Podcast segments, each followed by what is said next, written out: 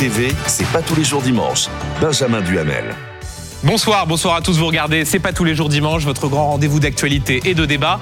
Nous sommes ensemble jusqu'à 20h. Au sommaire ce soir, c'est une parfaite inconnue du grand public qui a été euh, propulsée à la tête de la liste de la majorité présidentielle euh, pour les européennes. Est-elle une candidate par défaut Que répond-elle au Rassemblement national qui a lancé euh, cet après-midi sa campagne à Marseille Nous poserons la question dans un instant à Valérie Ayé. Ensuite, nous recevrons Delphine Orviller, rabbine, écrivaine, philosophe. Elle publie, elle publie son livre aux éditions, aux éditions Grasset. Comment ça va pas? Conversation après le 7 octobre. Nous reviendrons avec elle sur la situation Proche-Orient et sur l'explosion des actes antisémites en France. Enfin, à 19h, comme chaque dimanche, vous retrouverez le duel du dimanche ce soir. Face à face, le député insoumis de Seine-Saint-Denis, Alexis Corbière, sera face au maire de Béziers, Robert Ménard. C'est pas tous les jours dimanche. Voilà le sommaire. On se retrouve dans un instant. À tout de suite. C'est pas tous les jours dimanche. Benjamin Duhamel. Vous regardez, c'est pas tous les jours dimanche et tout de suite, l'invité de la semaine. Bonsoir Valérie Ayé. Bonsoir. Merci beaucoup d'être avec nous euh, ce soir. On va bien sûr revenir dans un instant sur euh, le lancement de la campagne du Rassemblement national. Vous avez regardé, on imagine, les discours de Marine Le Pen et Jordan Ah, seulement un œil. Bon, on verra ça euh, tout à l'heure. Mais d'abord, je rappelle, pour ceux qui nous regardent, que vous avez été désigné jeudi tête de liste de la majorité présidentielle pour les élections européennes. ce n'est pas vous faire offense que de dire que vous êtes inconnu du, du grand public. Première question, est-ce que vous avez dit merci à Bruno Le Maire, Julien de Normandie et Jean-Yves Le Drian euh, Écoutez, euh, euh, j'entends les commentaires parfois sur le, la candidate par défaut, entre guillemets. Euh, non, mais parce que c'est pour ça que je vous pose la question. Est-ce que vous leur avez dit merci? Non, mais c'est la remarque qu'on fait tous les jours. Euh, maintenant, je pense qu'il faut passer à autre chose. Je pense que je suis légitime euh, à être euh, tête de liste aujourd'hui. Le président de la République euh, m'a fait cette confiance. Et puis, j'ai pour moi un engagement européen. Mmh. J'ai été élu local à l'âge de 21 ans, donc j'ai cet engagement qui est très très fort au service du collectif. J'ai été élue euh, députée européenne en 2019. J'ai travaillé au Parlement européen. J'ai été euh, très identifiée très vite sur les enjeux budgétaires et je suis devenue présidente du groupe Renew au Parlement européen, le groupe centriste et central. On ne met pas en cause votre légitimité. On va revenir sur tous ces, tous ces éléments. Mais le fait est qu'Emmanuel Macron, avant de vous choisir, a essayé de convaincre Bruno Le Maire, ministre de l'économie, pour qu'il soit tête de liste, a essayé de convaincre Julien de Normandie, un de ses proches, ancien ministre de l'Agriculture, pour être candidat, a essayé de convaincre aussi l'ancien ministre des Affaires étrangères, Jean-Yves Le Drian. Euh, Est-ce que c'est pas un peu difficile d'être une sorte de plan B ou de plan C quand on voit l'importance de cette élection? Pourquoi il n'a pas pensé à vous tout de suite, dès le début? D'abord, vous savez pas ce qui s'est quelles, sont, quelles ont été les discussions entre les personnes que vous citez et le président de la République. Vous ne savez pas non plus quelles ont été les discussions entre le président de la République et moi-même. Moi, ce que je vous sais, c'est que choix? Moi, ce que je sais, c'est qu'on sera tous mobilisés pour cette campagne ouais. qui est décisive pour l'avenir de l'Union européenne. Vous savez que l'Europe, c'est vraiment un, un, élément très fort ouais. euh, du projet euh, de la majorité présidentielle. Et, euh, et, toutes les personnes, tous les hommes que vous citez ici seront présents euh, au meeting de lancement à Lille, j'en suis certaine, et on sera tous mobilisés Mais, ensemble. Pardon de reposer la question. Vous étiez le premier choix du président de la République? Il y a eu des discussions, il y a eu des discussions euh, entre les différentes ouais. options qui ont été sur la table. Moi, je suis là devant vous et c'est moi la tête de liste. Ça, c'est une façon de dire non. Euh, simplement, quand on voit euh, l'importance de l'ADN pro-européen euh, que vous avez chevillé au corps, vous ne cessez de le rappeler.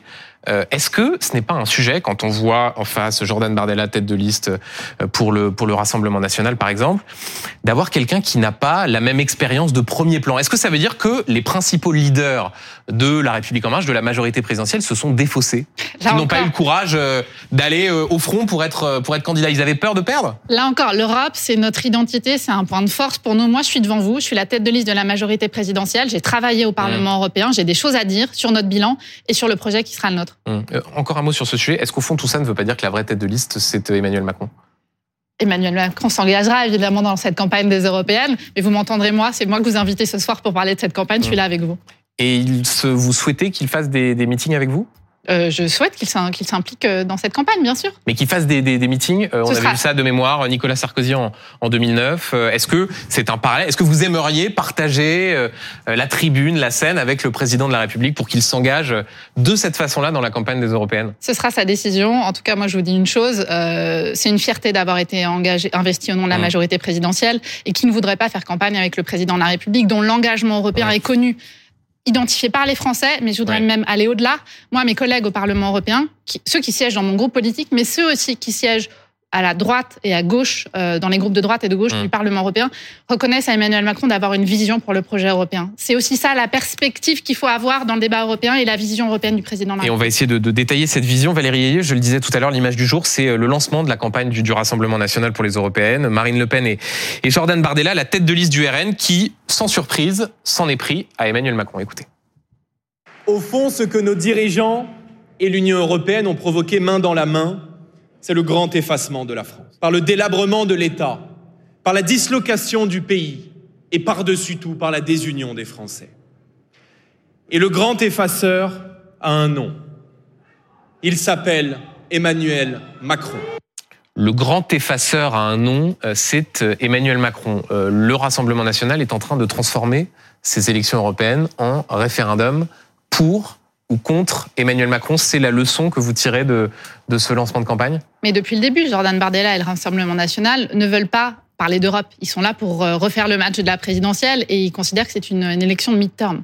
Nous, ce qu'on veut, moi, ce que je veux en tant que euh, engagé dans cette campagne, c'est véritablement de parler aux Français de- d'Europe, de, Mm. leur expliquer, de leur faire savoir notre bilan et de leur expliquer euh, quel est notre projet. Euh, le contexte international qu'on connaît, les chamboulements du monde, impliquent d'avancer encore sur le projet européen. On doit faire, la démonstration qu'on a besoin d'Europe. Simplement une remarque sur le fameux, la fameuse expression euh, Ouais. l'effacement. Pardon, mais l'effacement, euh, c'est le projet du Rassemblement national d'affaiblissement de la France. Je voudrais vous rappeler une chose. Nous, on a été élus en 2019, majorité présidentielle, on est 23 Mhm. qui avons été élus sur cette liste. Eux, Rassemblement national, ils sont 23 aussi. Mhm. Qu'est-ce qu'ils ont fait en 5 ans au Parlement européen? Qu'est-ce qu'ils ont proposé?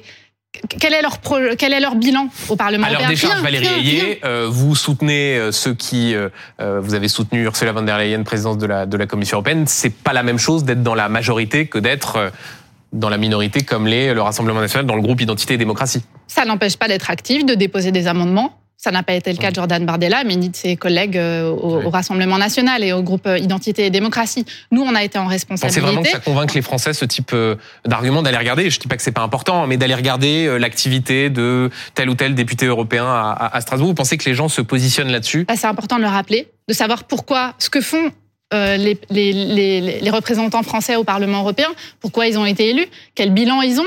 Mmh. Est-ce qu'ils sont allés au Parlement européen simplement euh, aux frais du contribuable, sans, rien apporter euh, euh, aux contribuables français Mmh. Ou est-ce qu'ils ont un projet à apporter? Moi, je vois qu'ils n'ont pas travaillé. Jordan Bardella a couru sur les plateaux télé, mais en termes de résultats au Parlement européen, rien. Et en termes d'activité, Mmh. rien. Euh, je voudrais citer une autre phrase. C'est Marine Le Pen qui a dénoncé un président en état de siège. Euh, de toute façon, Valérie Ayé, vous n'éviterez pas euh, un vote sanction euh, à l'égard du président de la République qui est euh, impopulaire. On le voit dans les sondages. Ça, vous y êtes préparé? Là encore, on veut parler d'Europe. Moi, je veux parler d'Europe dans cette période. On a un bilan, peut-être quelques éléments de Ouais. rappel. On a fait dans cette mandature beaucoup des- pour mieux protéger les Français dans la, dans la période qu'on connaît. Évidemment, la crise sanitaire avec euh, le- la stratégie vaccinale, le plan de relance pour faire que notre économie ne s'affaisse pas, la régulation des géants du numérique. Sur les géants du numérique, on est à ça de l'état Mais Valérie, moi, j'entends ces éléments de bilan, mais vous savez très bien que les Français euh, ont l'occasion, à travers ce scrutin, de porter un jugement sur euh, Emmanuel Macron, sur ce qui est fait à l'échelle nationale. On dit beaucoup les élections européennes, c'est une sorte de, de mid-term, c'est la seule élection nationale avant, euh, avant 2027. De ce point de vue-là, vous risquez de pâtir de l'impopularité euh, structurelle, si j'ose dire, du président de la République. Je, je m'inscris en faux. On va parler d'Europe euh, dans cette campagne. C'est Donc important. vous pensez que les éléments nationaux ne compteront Alors pas évidemment que les éléments nationaux euh, comptent, je ne vais pas vous dire l'inverse, mais moi, ce que je veux, c'est qu'on parle d'Europe, qu'on explique aux Français que l'heure est grave. Ouais. Que les enjeux sont importants. On a une guerre aux portes de l'Europe. On a Vladimir Poutine, le Kremlin, qui tente de menacer nos démocraties et de manipuler nos opinions publiques. C'est aussi ça qu'il faut expliquer euh, aux Français. Ouais. C'est l'enjeu de ces élections européennes.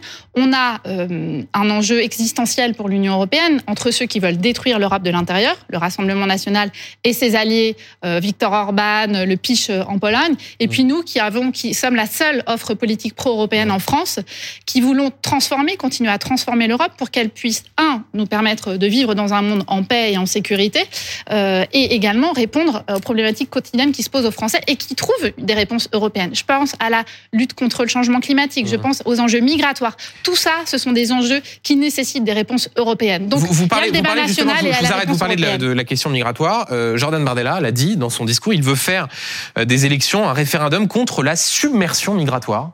Euh, sur ce sujet, comme sur beaucoup d'autres, on ne connaît pas franchement vos convictions, mis à part le, le soutien, on imagine, à l'égard de la politique qui a été menée depuis 2017. Euh, pour rentrer dans le sujet, euh, de façon assez simple, est-ce que vous considérez, Valérie Ayé, qu'il y a trop d'immigration aujourd'hui en France? Je reviens sur ce, ce, terme de submersion migratoire. C'est la surenchère, surenchère pardonnez-moi, encore, mmh. euh, sur les enjeux migratoires. Euh, moi, je considère que trop souvent, on a mis la poussière sous le tapis sur ces questions-là, au niveau européen. Euh, on a laissé les pays d'entrée, l'Italie, la Grèce, l'Espagne, euh, seuls, sans les aider, sans porter de solutions concrètes. Maintenant, sur ce mandat-là, euh, on s'est retroussé, les manches et on a travaillé. Et dans quelques semaines, on va voter pour le pacte asile et migration. sur ces enjeux migratoires, pardon, je, je repose il y a ma des question parce que c'est important et c'est une façon aussi de faire en sorte que les téléspectateurs, peut-être les électeurs, vous, vous connaissent davantage. Est-ce que vous considérez qu'aujourd'hui, en France, il y a trop d'immigration Il y a eu un texte qui a été débattu ces dernières semaines euh, à l'Assemblée nationale. Oui. Moi, ce que je constate, c'est que la, la bonne, le bon échelon, c'est aussi l'échelon européen, très clairement. Il faut réguler l'immigration, ça c'est une évidence. Et en fait, le paquet qu'on est en train euh, qu'on est en train de proposer, c'est véritablement ces deux jambes fermeté, humanité. C'est-à-dire comment on fait pour que ceux qui ont vocation à rester sur le territoire européen puissent rester et être accueillis dans les meilleures conditions. À l'inverse, ceux qui n'ont pas vocation à rester sur le territoire européen puissent être euh, puissent être renvoyés, qu'on lutte contre les réseaux de passage. Je, je vois que vous, vous n'avez pas beaucoup d'expérience dans les médias, mais vous savez déjà parfaitement ne pas répondre aux questions qu'on vous pose. Je retente une troisième fois. Est-ce qu'il y a trop d'immigration en France aujourd'hui? Alors, il y a ce qui relève de l'immigration euh, issue du droit d'asile, auquel on- à laquelle on répond. Et si on va sur l'immigration économique, il faut que les acteurs économiques nous demandent aussi quels sont leurs besoins. Par exemple, en Allemagne, les acteurs euh, du monde, écono- du monde économique sont sortis du bois en expliquant euh, qu'ils avaient besoin davantage d'immigration euh, économique. Donc, si je suis, donc si je suis, vous que considérez que non, il y en a pas trop et qu'il faudrait même qu'il y en ait davantage pour répondre à la pénurie de main d'œuvre en J'attends que les acteurs économiques se positionnent sur ces sujets-là. Et ensuite, on offre le cadre politique qui permet de répondre aux besoins. Mais donc à l'inverse, vous ne dites pas il y en a trop. Je- je- J'attends que les acteurs économiques se positionnent. C'est aux acteurs économiques de décider de la politique migratoire. Non, bien euh, sûr, mais euh, on a eu, on a eu un débat euh, pendant euh, des semaines au niveau français à, sur ces questions-là. Moi, je regrette une chose, c'est que pendant le débat français, on a très peu parlé du débat européen. Hum. C'est là que ça se joue, très clairement. Hum. L'immigration, c'est des ph- phénomènes qui sont mondiaux. euh, et la réponse la plus efficace, c'est vraiment la, la réponse qu'on va apporter à l'échelle européenne. Euh, J'ai bien écouté les deux discours de, de Marine Le Pen et de Jordan Bardella. Pas une fois vous n'êtes cité, alors qu'Emmanuel Macron, Gabriel Attal sont cités euh, à leurs yeux. Vous n'existez pas? Moi, je suis la candidate de la majorité présidentielle. Je il m'importe assez peu de savoir si euh, Jordan Bardella ou Marine Le Pen euh, me citent. Hum. Je suis là. Je suis là devant vous et je serai là euh, devant les électeurs. Mais vous considérez que c'est une forme de mépris comme ça, de, de, de, au fond faire comme si vous n'existiez pas? Écoutez, là encore, j'ai pas envie de commenter euh, ce que disent euh, Jordan Bardella et Marine Le Pen. Je suis là, je suis déterminée et euh, les Français ne me connaissent pas encore. Mmh. On va faire connaissance dans les prochains mois. Donc il n'y a pas de mépris à votre égard? Je me souviens aussi de vous avez fait le, le- vous, avez, vous étiez invité du 20h de TF1 jeudi soir et dans la foulée de cette interview, Jordan Bardella a, sur les réseaux sociaux a dit rendez-nous Nathalie Loiseau. C'était la tête de liste euh, en, en 2019. C'est quoi ça C'est du c'est du mépris C'est Là encore, c'est un excès de j'ai- confiance Écoutez, j'ai euh, pas envie de commenter matin, midi et soir les tweets ou les, inter- ou Ouais. les interventions de Jordan Bardella. Moi, je suis là pour présenter notre bilan et présenter le projet qui va être celui de la majorité présidentielle. hum, C'est votre principal opposant, principal adversaire. Ah bah c'est sûr qu'on n'a pas du Euh, tout le même projet. Il y a ouais. deux offres structurées qui, se, qui Ouais. sont proposées aux Français. La nôtre, qui est celle de besoin d'Europe et de continuer à transformer l'Europe pour qu'elle réponde davantage aux problèmes des Français. Et puis euh, le projet anti-européen euh, de démantèlement de l'Union européenne, qui, euh, sous couvert de protéger les Français, en fait, Ouais. euh, va les affaiblir très clairement. Mais Mais moi, ce qui me frappe beaucoup en, vous écoutant et en écoutant vos autres prises de parole, c'est que de fait, vous parlez beaucoup, vous assumez de parler du Rassemblement national. Pas seulement vous, d'ailleurs, aussi euh, président de la République, Premier ministre. Si on cite, cite de mémoire, euh, Emmanuel Macron, projet de décroissance et de bêtises sur l'agriculture. Gabriel Attal qui euh, comparait les troupes de Vladimir Poutine aux troupes de, de, de- Marine Le Pen. Est-ce qu'au fond, quand Marine Le Pen tout à l'heure à Marseille dénonce l'obsession quasi pathologique du euh, président de la République à l'égard du RN, est-ce qu'elle ne souligne pas quelque chose de vrai Vous parlez tout le temps d'eux Non, mais C'est quoi C'est une façon d'essayer d'enfermer le match euh, entre... euh, Non, il Entre faut, Jordan Bardella et vous il faut expliquer l'hypocrisie du Rassemblement national et l'inconsistance du Rassemblement national. Moi, je, je les vois aussi se positionner sur les votes au Parlement européen. Ils, ont, ils prétendent qu'ils sont là pour protéger les Français. Ils votent contre le plan de relance qui a permis de sauver des centaines, euh, des- milliers d'emplois en France. Mm. Euh, ils, ils prétendent qu'ils soutiennent nos industries. Ils ont voté contre la taxe carbone aux frontières qui permet de lutter contre le dumping environnemental. Ils prétendent qu'ils protègent les emplois des Français. Ils ont voté contre le- le, le salaire minimum qui permet de lutter contre le dumping social en Europe. C'est ça Et donc, il l'hypocrisie y a du que, Rassemblement au fond, les autres national. candidats, ça vous intéresse pas euh, François-Xavier Bellamy, Raphaël Glucksmann. On peut parler des autres candidats, il n'y a pas de problème. Toussaint. On peut parler de. Raphaël Glucksmann, par Ouais. exemple, qui, pour le coup, vote beaucoup, beaucoup euh, de textes comme nous et euh, qui, à mon sens, euh, euh, aurait sa place chez nous. Et je pense qu'il serait beaucoup plus influent et beaucoup plus efficace s'il était chez nous, par exemple. Ah, vous, vous considérez, c'est intéressant, vous considérez que Raphaël Glucksmann, le candidat soutenu par le Parti Socialiste, au fond, devrait être sur votre liste Bah, quand on regarde ses votes, euh, on vote 90%. euh, la même chose. Euh, Alors lui dit, il corrigeait ce matin, il dit 80%. 90%, j'ai vérifié. Ah bon Oui, oui. Mais donc on a, vous on a l'appelez- des votes- vous l'appelez ce qui à sont- vous- On a des votes qui sont très, très Vous, vous l'appelez ce soir à vous rejoindre Vous pourriez Bah, lui laisser s'il une veut- place sur la liste S'il veut être efficace demain au Parlement européen, puisqu'il ne l'est aujourd'hui, oui, il ferait mieux d'être de siéger au groupe Renew. euh, Lui dit que la principale différence entre lui et vous, c'est la question de la justice sociale. Euh, la question aussi de la taxation des superprofits. Ce qui, m'amène à une question sur Raphaël Glucksmann. Au fond, euh, est-ce que vous comprenez que certains euh, macronistes de gauche qui ont voté Emmanuel Macron en 2017-2022 soient tentés par Raphaël Glucksmann en se disant ces derniers mois, euh, on a la loi immigration, on a Rachida Dati nommé ministre de la Culture au gouvernement. Est-ce qu'on a vraiment voté pour ça? Euh, moi, ce que je vois, c'est qu'au niveau du Parlement européen, on a été à la manœuvre sur toutes les avancées sociales et sur toutes les avancées environnementales. Donc, nos électeurs qui pensent que, qui considèrent qu'il faut être influent au niveau de l'Union européenne Oui. et du Parlement Oui, mais à européen, l'échelle nationale, Valérie Ayé, il voit euh, un gouvernement que n'aurait pas renié Nicolas Sarkozy entre 2007 et et 2012. Il voit des orientations droitières, on peut le dire, sur la question de, de la réforme du marché du travail, sur euh, la loi immigration. Vous pensez pas que ça, ça a pu déboussoler des électeurs venant de la gauche et qui donc, de ce fait, pourraient se, se tourner vers Raphaël Glucksmann? Absolument pas. Je pense que notre projet, il est clair, euh, les deux jambes, et ça se traduit également au niveau, au niveau de notre projet européen et de notre bilan européen. Les deux jambes sont parfaitement équilibrées. Vous considérez, vous considérez pas que le gouvernement aujourd'hui est un gouvernement de droite? Bon, absolument pas. Euh, regardez euh, qui est notre Premier ministre, par exemple, et je pourrais vous en citer d'autres. C'est-à-dire Vous savez d'où vient Emmanuel Gabriel Attal, vous, parce vous savez, vous savez d'où vient militant socialiste Vous savez d'où vient euh, euh, Gabriel Attal. Oui. Et par ailleurs, l'ADN du macronisme, c'est le dépassement. C'est d'ailleurs ce pourquoi j'ai adhéré euh, à En Marche euh, en, en 2017. Euh, J'étais à l'UDI avant, moi, j'étais déjà engagée politiquement.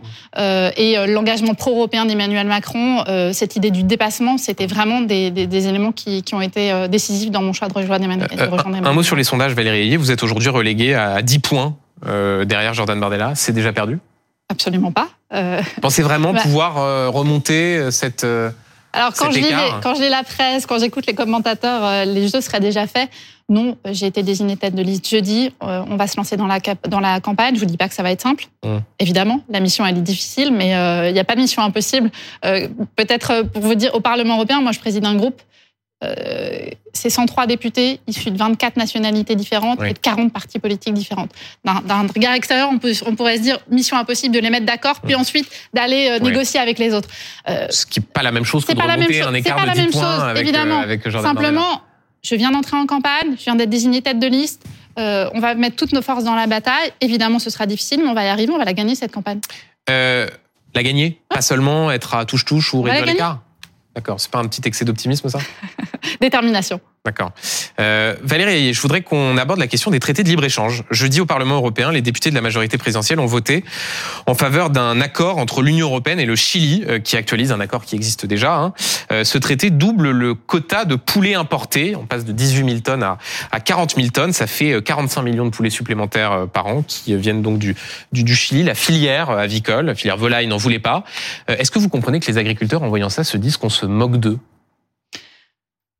Moi, les agriculteurs, je les connais. Je discute régulièrement avec eux et je pense que sur les accords de commerce, on peut basculer très vite dans la caricature. Euh, Hum. Là, c'est des chiffres précis pour des le coup sur le tonnage auxquels- de. auxquels je réponds sans poulet, problème. euh, ouais. Déjà, l'accord UE, euh, Union européenne-Chili, c'est pas l'accord Union européenne-Mercosur Amérique du Sud. C'est pour ça que j'ai parlé Donc du les Chili. contingents sont absolument pas les mêmes. Euh, vous l'avez dit, c'est un accord qui est révisé. Ce qu'il Ouais. faut avoir à l'esprit, c'est que sans révision, on avait une réévaluation automatique des quotas. Mhm. Il vaut mieux réviser avec les chiffres que vous avez que vous avez euh, rappelés, plutôt que d'avoir une réévaluation automatique des quotas qui serait défavorable euh, à nos agriculteurs. Vous pourriez Euh, aussi ensuite- baisser euh, ces quotas. Alors, en fait, il faut avoir à l'esprit là, vous parlez de la volaille. Ouais. Euh, nos producteurs de lait seront largement euh, euh, euh, euh, exportent largement aussi euh, dans le cadre de cet accord. Donc ces, équi- ces- équilibres à, à- à considérer sur cet accord euh, entre l'Union européenne et le Chili. Et par ailleurs, euh, cet accord, c'est pas uniquement les chiffres dont vous parlez. c'est un accord, c'est un accord nouvelle génération. Les chiffres, les, les logiciels est en train de changer Mmh. grâce à notre initiative et sous notre impulsion au niveau européen. C'est-à-dire qu'on intègre le respect des accords de Paris, on intègre le respect de, de standards sociaux, euh, sanitaires et environnementaux. il n'empêche il qu'il y a plus de poulets chiliens qui vont arriver sur le marché français à l'issue de la conclusion de ce traité de libre-échange. mais il y en a moins que si on n'avait pas révisé cet Ouais. accord. C'est ça aussi qu'il faut avoir à l'esprit. Euh. Donc cet accord, il est bon parce qu'il ré- parce que euh, il révise et il met fin euh, à l'augmentation automatique, parce qu'il respecte nos, nos standards environnementaux et sociaux, parce qu'il permet à nos exploitants agricoles euh, d'exporter aussi au Chili. Il faut pas avoir euh, avoir euh, une, une seule une seule lunette. Ouais. Euh, on importe, mais aussi on exporte. Et puis par ailleurs, on a besoin. Le Chili, c'est 40% des réserves de lithium. On a aussi besoin d'aller s'approvisionner. Donc c'est on affaiblit la filière volaille pour tout. pouvoir faire des batteries pas du électriques tout, dans les pas voitures. du tout, pas du tout. Au contraire. Ouais. Euh, là encore, je vous le dis, c'est l'équilibre entre les filières. Euh, Est-ce que vous savez qui est le seul euh, eurodéputé macroniste qui a voté contre la révision de ce traité? Je le savais parfaitement et il, il m'a prévenu. Euh, c'est Jérémy de Serre. Jérémy de Serre, l'agriculteur, ancien euh, Mhm. président des jeunes agriculteurs. Est-ce que ça, ça doit pas vous mettre la puce à l'oreille quand même? D'abord, Jérémy, euh, il est élu depuis 2019. Mhm. Euh, vous l'avez rappelé, ancien président des jeunes agriculteurs. Il est encore agriculteur. Euh, il est mobilisé à nos côtés. Il a voté euh, avec nous la politique Il connaît agricole quand même très bien l'agriculture et il s'oppose à cette révision. Ça dit quand même quelque chose du malaise. Recevez signal- ce midi Arnaud Rousseau, le patron de la FNSEA, qui lui aussi disait Moi, je l'aurais pas voté. Euh, Ar- Arnaud Rousseau disait aussi on a besoin des accords de commerce. Oui, mais Euh, sur spécifiquement ce traité si- avec si le Chili, disait. Moi, je l'aurais pas voté. Pour Jérémy, il me semble que c'était davantage un signal de vigilance parce qu'en fait, on a des, Mhm. équilibres à trouver entre filières. Et le, le- le point euh, d'attention, c'est de s'assurer qu'en fonction des accords de commerce, en, en cumulé, ça ne fragilise pas une filière. Donc, message de vigilance de la part de Jérémy. Un, petit mot tout à l'heure, vous évoquiez le Mercosur. Euh, Est-ce que vous pouvez nous assurer, je n'ose dire les yeux dans les yeux, parce que ça a porté malheur à la personne qui l'a utilisé, qu'il n'y aura pas de conclusion d'accord entre le Mercosur et l'Union européenne sous la prochaine mandature Les conditions ne sont pas réunies. Oui, mais c'est pas exactement ma question, parce qu'on entend souvent Emmanuel Macron pas- dire en l'état. Est-ce que vous pouvez nous assurer que dans la prochaine mandature, il n'y aura pas d'accord de libre-échange avec le Mercosur? Écoutez, le en l'état, ça veut dire les conditions euh, doivent être réunies. Oui, mais elles si ces, réunies conditions, si ces Ah bah, conditions évoluent. Alors, écoutez, nos conditions, c'est quoi? C'est respect des accords de Paris, c'est respect de nos, so- nos- de nos normes, euh, de nos normes environnementales, euh, nos standards sociaux et sanitaires, c'est négociation des contingents qui seraient bien inférieurs à ceux qui sont sur la table aujourd'hui, euh, et c'est réciprocité. Mm. Si demain on arrive à négocier et que tout euh, convient et que ça va dans le sens de nos agriculteurs, regardons. Mais aujourd'hui, c'est clair, les conditions ne sont pas réunies. C'est un veto absolu. Donc les conditions ne sont pas réunies, mais si d'aventure les critères que vous évoquiez il y a un instant, euh, si ça fonctionne, vous ne dites pas il y aura jamais d'accord entre le Mercosur et l'Union européenne Écoutez, dans la prochaine mandature. Non mais c'est pour, pour, euh, que les choses soient claires. Écoutez, les agriculteurs eux-mêmes le disent, Arnaud Rousseau eux-mêmes le dit. On a besoin d'accords de commerce. Donc, on négocie. Si les conditions ne conviennent pas, on dit non. Si, les conditions conviennent, on regarde, évidemment. Les choses sont claires. Euh, je voudrais qu'on revienne sur les propos tenus par le président de la République euh, en début de semaine, qui n'a pas exclu l'envoi de troupes au sol en Ukraine, tout en reconnaissant qu'il n'y avait pas de consensus. Hein. Objectif, explique euh, le ministre des Affaires étrangères Stéphane Séjourné, maintenir l'ambiguïté stratégique euh, quand tous les autres pays européens réagissent en expliquant qu'il n'en est pas question. Le résultat, c'est surtout un aveu de faiblesse et de, et de division, non? Je pense que c'était important d'envoyer un message très clair à Vladimir Poutine aujourd'hui, Mm. dans un moment où il est plus offensif euh, encore euh, sur le terrain ukrainien et aussi plus offensif encore vis-à-vis de nous, avec des tentatives de déstabilisation en interne, de désinformation, de manipulation de l'opinion publique, de lui envoyer un message très clair qu'on continuera jusqu'au bout à soutenir l'Ukraine et que par principe, aucune option ne doit être Mais vous trouvez que ce message, il est passé Parce que je- j'entends l'argument de l'ambiguïté stratégique euh, face à un durcissement de la Russie, mais quand dans la foulée, vous avez euh, l'Allemagne d'Olaf Scholz, euh, toute une série de pays qui disent non, non, non, non, non, pas question d'envoyer des troupes. À la fin, le signal est inverse. C'est un signal de faiblesse, de désunion de la part des Européens. Je crois qu'il faut surtout se concentrer sur euh, le message qui a été envoyé. Euh, moi, si on se remet deux ans en arrière, en 2022, Mm. euh, Vladimir Poutine avait, avait misé sur la désunion, la désunion des Européens. On a Mm. réussi, après discussion aussi, il faut le dire, on a réussi à trouver un message commun. C'est ce qu'il faut continuer à faire. Hum. Et là, vous considérez pas que cette désunion-là, on la constate encore au quotidien? On la dépassera. On l'a dépassé largement et on la dépassera. Non, mais en fait, il faut avoir un message très clair vis-à-vis de Vladimir Poutine. Aucune option ne, ne doit être exclue. On ne va pas aller lui expliquer qu'on ne va pas aller se défendre. Euh, Vous rediriez, comme le président de la République en juin 2022, qu'il ne faut pas humilier la Russie? Les choses sont claires. Aujourd'hui, le président de la République, euh, en 2022, on, on, est une nation du dialogue et, mmh. et, pas du conflit. Mais cette phrase, euh... elle a choqué. Et c'est ce qui, au fond, fait dire à certains qu'il y a une forme de grand écart entre la possibilité de dire qu'il ne faut pas humilier la Russie en juin 2022 et aujourd'hui euh, dire qu'il faut la défaite de la Russie. Bah, est-ce que c'était une erreur à l'époque de dire... Il vous aura pas échappé que le contexte a quand même largement, euh, largement oui, changé. En juin 2022, l'agression avait eu lieu. Euh... On était encore dans le temps où on pensait que la voie diplomatique pouvait répondre à la situation. C'est pas du tout le cas aujourd'hui. On voit la brutalité. C'était une erreur à l'époque. Le président de la République, euh, dans un discours qu'il a fait à Bratislava euh, l'année dernière, a reconnu que on avait, nous Européens de l'Ouest, on n'avait pas suffisamment entendu les alertes oui. de nos collègues européens de l'Est. Une naïveté. Une de naïveté vis-à-vis -vis de Vladimir qu'on n'a plus aujourd'hui. Oui. Euh, Valérie Ayé, comme vous êtes inconnu du grand public et que ce sont vos premières interventions médiatiques, j'aimerais vous poser quelques questions pour essayer d'en savoir un peu plus sur vos, sur vos convictions. D'abord, est-ce que vous considérez, comme Gabriel Attal, que l'arc républicain, c'est l'hémicycle et que donc le RN fait partie de l'arc républicain? Pour moi, l'arc républicain, c'est euh, l'ensemble des, des, des, des, groupes et des partis politiques qui sont dans le champ républicain. Je vais vous dire, je vais vous répondre autrement. Au Parlement européen, on applique le cordon sanitaire, ce qu'on appelle le cordon mmh. sanitaire avec euh, avec euh, l'extrême droite, c'est-à-dire qu'on ne leur donne pas de responsabilité. Ils ont. Vous ils, avez raison de citer l'exemple peuvent... du Parlement européen, c'est intéressant. Mais là, quand Gabriel Attal dit, euh, pour moi, l'arc républicain, c'est toutes les forces qui sont représentées dans l'hémicycle en France. Est-ce que vous êtes d'accord avec ça? J'ai une euh, légère différence d'appréciation par rapport à, euh, au Premier ministre. Je pense que, euh, évidemment, comme tout élu à l'Assemblée nationale, le Rassemblement national a vocation à mmh. travailler et, à, et, les élus du Rassemblement national mmh. ont vocation à travailler. Mais pour moi, ils ne sont pas dans le champ de l'arc républicain. Donc, différence d'appréciation avec Gabriel Attal, plutôt sur la ligne du président qui, lui, les exclut clairement de, de l'arc républicain. Autre question, mais sur le même thème. Qui est pour vous le plus grand danger pour la France entre Marine Le Pen et Jean-Luc Mélenchon euh, Il ne faut pas oublier l'histoire du Rassemblement national. Euh, je pense qu'il y a un danger à l'extrême droite, comme il y a un danger aussi à l'extrême gauche. Mmh. Mais est-ce que vous les mettez sur le, est-ce que vous les mettez sur le même plan? Enfin, Je vais vous dire une chose, c'est qu'en 2027, il faut qu'on crée les conditions pour qu'aucun des deux n'arrive au deuxième. Oui, oui, mais c'est intéressant. Vous avez par exemple quelqu'un qui était d'ailleurs secrétaire d'État aux Affaires européennes, Clément Beaune, qui n'est plus au gouvernement et qui lui dit, moi, je fais une différence. Je combats les deux, mais je considère que le Rassemblement national, c'est pas la même chose que la France insoumise. Mmh. Leur histoire n'est pas la même, évidemment. Mais euh, il faut, il faut, il faut penser à ça, mais je pense que l'extrême droite, l'extrême gauche, pardon, euh, à certains égards, peut aussi être un danger pour, pour nos démocraties. On a vu des attitudes très mmh. offensives de la part de Jean-Luc Mélenchon. Mais donc, vous euh, n'oublions pas. Enfin, pour, pour, dire les choses clairement, même si c'est un peu de politique fiction, euh, dans un second tour entre Marine Le Pen et Jean-Luc Mélenchon, vous voteriez pour qui? On fera tout pour que ce second tour n'arrive pas. Mmh. Ça aussi, c'est une réponse de quelqu'un qui à les codes de la, de, de, la politique. Toujours sur ces questions. Non, non c'est une vraie conviction, franchement. Ouais. C'est une vraie conviction. Mais ça peut arriver. Ça peut arriver, mais c'est une vraie conviction et on ouais. va mettre toute la bataille. Euh, mais toute vous, notre bataille serait, vous, vous et moi, je, moi je voudrais dire une chose aussi. Ouais. Euh, je regrette que euh, à droite et à gauche de l'échiquier politique, mmh. dans cet arc républicain, il euh, n'y a plus de propositions, il n'y a plus de formule de propositions qui soient formulées. Mmh. c'est ça aussi la vitalité du débat démocratique mmh. qui est en train de s'affaisser. C'est leur responsabilité mais, aussi. Quand même, parce que je pense que c'est un élément de clarté. si vous aviez un choix à faire, par exemple, au moment des législatives en 2022, certains disaient, euh, voilà, s'il y a un choix à faire, c'est clairement d'éliminer le Rassemblement national. Est-ce que vous considérez que quand vous êtes face à un choix politique comme ça, il faut euh, éliminer le Rassemblement national? Barrage au Rassemblement national, évidemment, mais alerte sur euh, le positionnement Donc, de l'extrême gauche. Barrage au Rassemblement national. Là encore, la réponse est claire. Sur ces questions, quand il a annoncé qu'il ne rentrerait pas au gouvernement, François Bayrou a, a, a, dénoncé une rupture constante, continuelle, progressive et de plus en plus grave entre la base et les pouvoirs.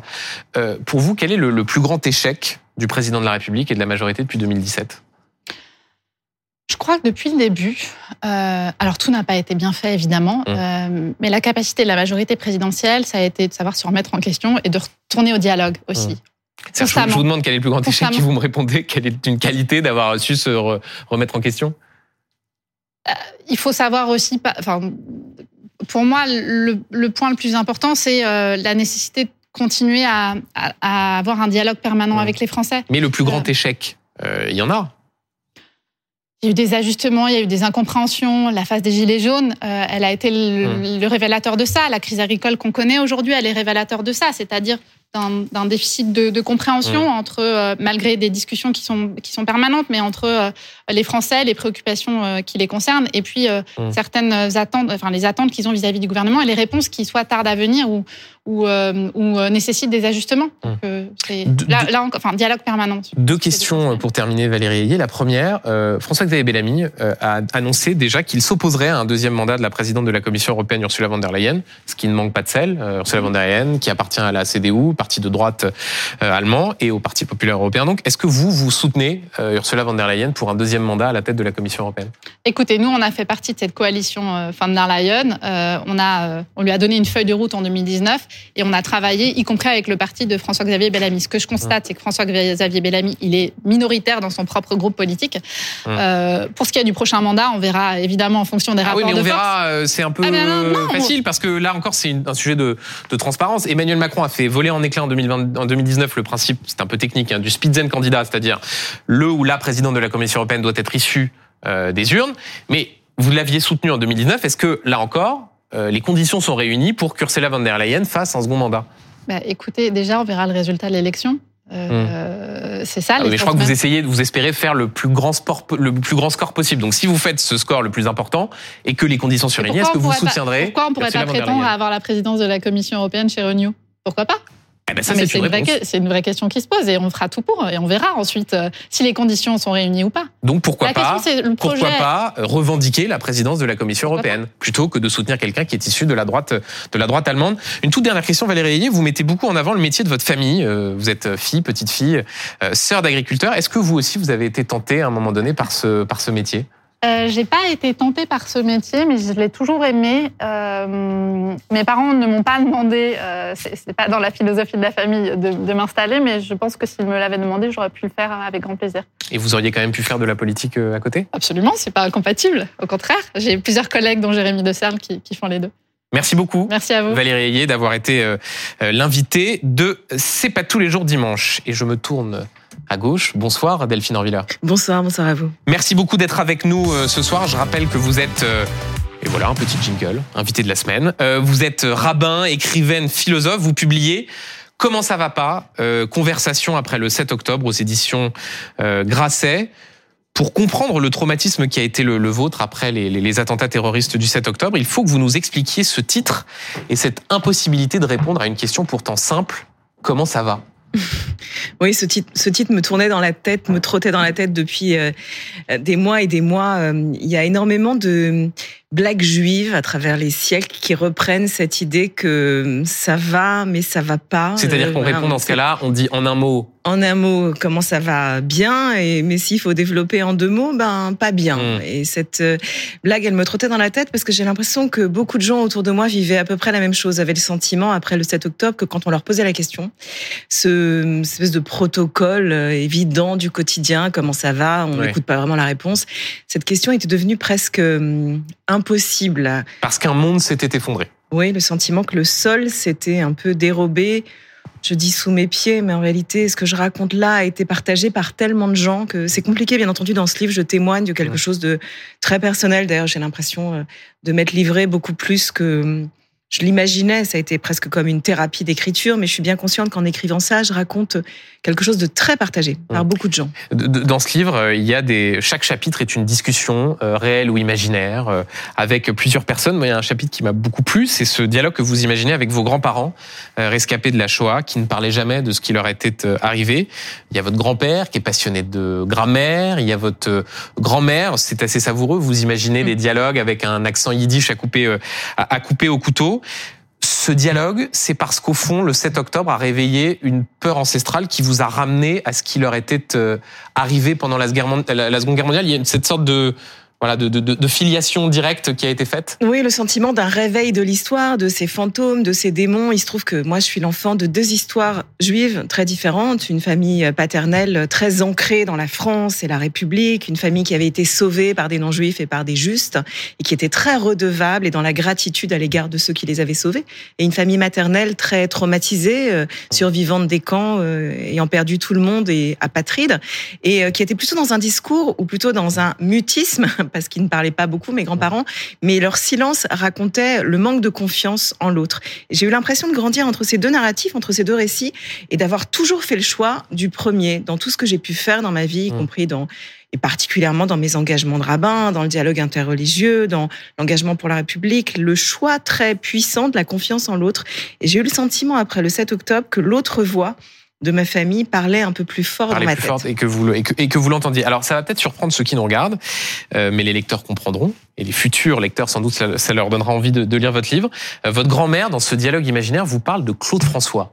Euh, quel est le rapport entre le chanteur d'Alexandrie Alexandra et le 7 octobre, la montée de la montée de l'antisémitisme? Il faut il faut nous expliquer. Alors ma grand-mère, ma vraie grand-mère, je crois, m'aurait jamais parlé de Claude François. D'abord parce qu'elle parlait pas et puis je suis pas sûre qu'elle l'ait vraiment connu. Mais moi, j'imagine un dialogue un peu fictionnel euh, dans ce livre en m'imaginant que ma grand-mère me raconte un peu le sous-titre de certaines chansons des années yéyé, certaines chansons que moi j'adore parce que je suis fan de musique de variété. Mais il y en a une en particulier qui sonne très anodine, cette chanson que tout le monde connaît, ce refrain de Claude François qui dit ça s'en va et ça revient. La chanson populaire. voilà, de tout petit rien. Et j'imagine avec bien entendu une bonne dose euh, d'humour ou de mauvaise foi, appelons ça comme on veut, que cette chanson parle d'antisémitisme. En fait, j'essaie de montrer que c'est vrai, la particularité de l'antisémitisme, on le sait, et mieux vaut en rire, tellement c'est tragique et pathétique, c'est que ça s'en va et ça revient toujours. Quoi qu'on fasse, c'est toujours de retour. Qu'il se transforme, qu'il n'a pas les mêmes formes, que ce ne sont pas les mêmes émetteurs, mais qu'en tout cas, il y a cette constante, effectivement, et qu'il revient. Les gens s'imaginent qu'on va s'en débarrasser, qu'on a compris, que le monde sait. Moi aussi, je l'ai cru pendant longtemps, mm. que le monde savait, mais en réalité, on voit bien que ça revient et et que ça mute et ça a une capacité plastique incroyable parce que mmh. on reproche aux juifs tout et son contraire d'être trop riches, trop pauvres, euh, de manipuler la société ou d'être des parasites de la société. Mmh. On leur reproche d'être trop euh, féminins, pas assez virils. On leur reproche trop viril. et on leur reproche de pas avoir d'État et on leur reproche mmh. d'avoir un État. On leur reproche de pas avoir d'armée pour se défendre et d'en avoir une. En fait, on reproche tout et son contraire selon les contextes. Et quand on le sait, alors ça permet une vigilance particulière euh, pour entendre les sous-entendus de certains discours que parfois ceux qui les prononcent n'entendent pas eux-mêmes. C'est comme si par exemple euh, bah, souvent les euh, gens parlent par exemple de du contrôle que certains exerceraient dans la société. C'est-à-dire qu'on entend cette petite rengaine, cette petite musique de gens qui vous disent attention, on nous contrôle, on nous manipule. Que, ces dernières années, on a entendu parler de la finance et de la banque Rothschild et on ne prononce pas nécessairement le mot juif dans la phrase, mais en réalité en filigrane, quand on tend l'oreille, on, l'oreille, on retrouve une rhétorique ancestrale antisémite. La boîte de Pandore de l'antisémitisme s'ouvre et tout à coup ça s'infiltre un peu partout dans notre langage. Euh, Delphine Orvillard, l'actualité euh, vient rappeler cette recrudescence de l'antisémitisme. Vendredi, une agression antisémite a eu lieu. Euh, un homme porteur d'une kippa et sortant d'une synagogue a été, euh, a été insulté avant de recevoir des coups de poing et des coups de pied. je voudrais que vous écoutiez cet homme qui est victime donc d'une agression antisémite. BFM TV a pu recueillir son témoignage. Écoutez-le. Je suis ressorti de la synagogue et je me suis assis sur le rebord, le rebord d'un, rebord du trottoir de la synagogue, une sorte de petite marche, vous voyez. Et j'ai vu passer une personne qui m'a regardé fixement, qui avait l'air un peu excité. Et puis il est passé, il est repassé trois minutes après, il est venu vers moi, il m'a dit euh, C'est toi qui tues les gens à Gaza. Je dis non, je tue personne, moi. Je tue, je tue personne. Je lui dis, je jamais tué personne. Et là, il, m'a frappé. Il m'a mis des coups de poing, des coups de tête, et après, après tu, perds du connaissance. Est-ce qu'il a dit des mots quand il était en train de vous frapper? Souviens de rien du tout. Pourquoi est-ce que déjà vous avez accepté de prendre la parole On va montrer ce qui arrive euh, à notre époque, on est juif. J'ai le nez cassé, j'ai des ouvertures sur le front. Ça, c'est les coups de pied, les coups de poing qui ont fait ça. Et puis des, douleurs au niveau des, joues, et de, la, mâchoire aussi. Des douleurs. Vous êtes comment euh, Quel est votre état d'esprit aujourd'hui Je ne suis pas bien. En tant qu'homme, je me sens frustré de ne pas, de pas, de pas avoir pu me défendre. Je me sens humilié. Humilié, Je me sens rabaissé, humilié. Je me sens. J'ai plus, j'ai plus mal de ça que, la douleur physique. L'humiliation L'humiliation, ouais. J'en ai marre. Je me, me sens pas, je me sens pas en France. Ça me fait penser à la Deuxième Guerre mondiale. C'est un retour du nazi, quoi. C'est un nouveau nazisme, quoi. Voilà, on entend ce témoignage très fort de, de, de Marco qui porte sur son visage les stigmates de cette, de, de, de cette agression. Euh, ça vous émeut euh, Évidemment, c'est c'est ça aussi, c'est le quotidien de, de, la, de la communauté juive, euh, encore plus depuis le, depuis le 7 octobre. D'abord, je voudrais adresser mes, mes pensées à cet homme, à, à toute sa famille. C'est c'est pas facile de réagir parce que je, je sais pas en, en, en tant que quoi je, je réagis. C'est-à-dire que oui, ça, ça m'émeut, mais j'espère que tout le monde comprend bien que ça m'émeut pas euh, en tant que juive. Bien sûr.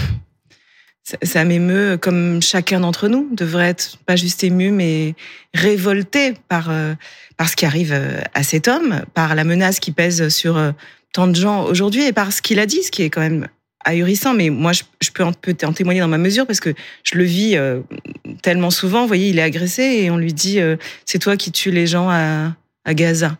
En fait, euh, moi aujourd'hui, quand depuis quelques jours, voilà, mon livre, euh, les, on- les gens m'en parlent ou on m'interroge sur mon livre et, et, euh, et je témoigne de ce qu'est l'antisémitisme pour, vécu par beaucoup de juifs au quotidien en France. Et les gens m'écrivent euh, sur les réseaux sociaux des insultes en me disant euh, euh, mais quid de la douleur des Palestiniens, mais comme si Comme s'il y avait un lien entre euh, ces actes antisémites qui C'est rendraient responsables euh, les. Français juifs euh, par rapport à ce qui se passe au Proche-Orient. C'est aberrant et c'est abject et, et c'est fou parce que ça sous-entend que un, je n'aurais pas d'empathie pour Mm. les Palestiniens parce que je suis juive. Deux, il y aurait au Proche-Orient que de la douleur euh, palestinienne. Ou trois, ce que vivent les Palestiniens et ça c'est encore plus fou, justifierait que Ouais. je sois sous protection financière, euh, sous protection euh, policière, que mes enfants soient menacés, que des gens soient attaqués à la sortie de synagogue. Enfin, quelle est donc cette pensée abjecte qui créerait Mm. un lien ou une évidence de causalité entre un événement et, et un autre.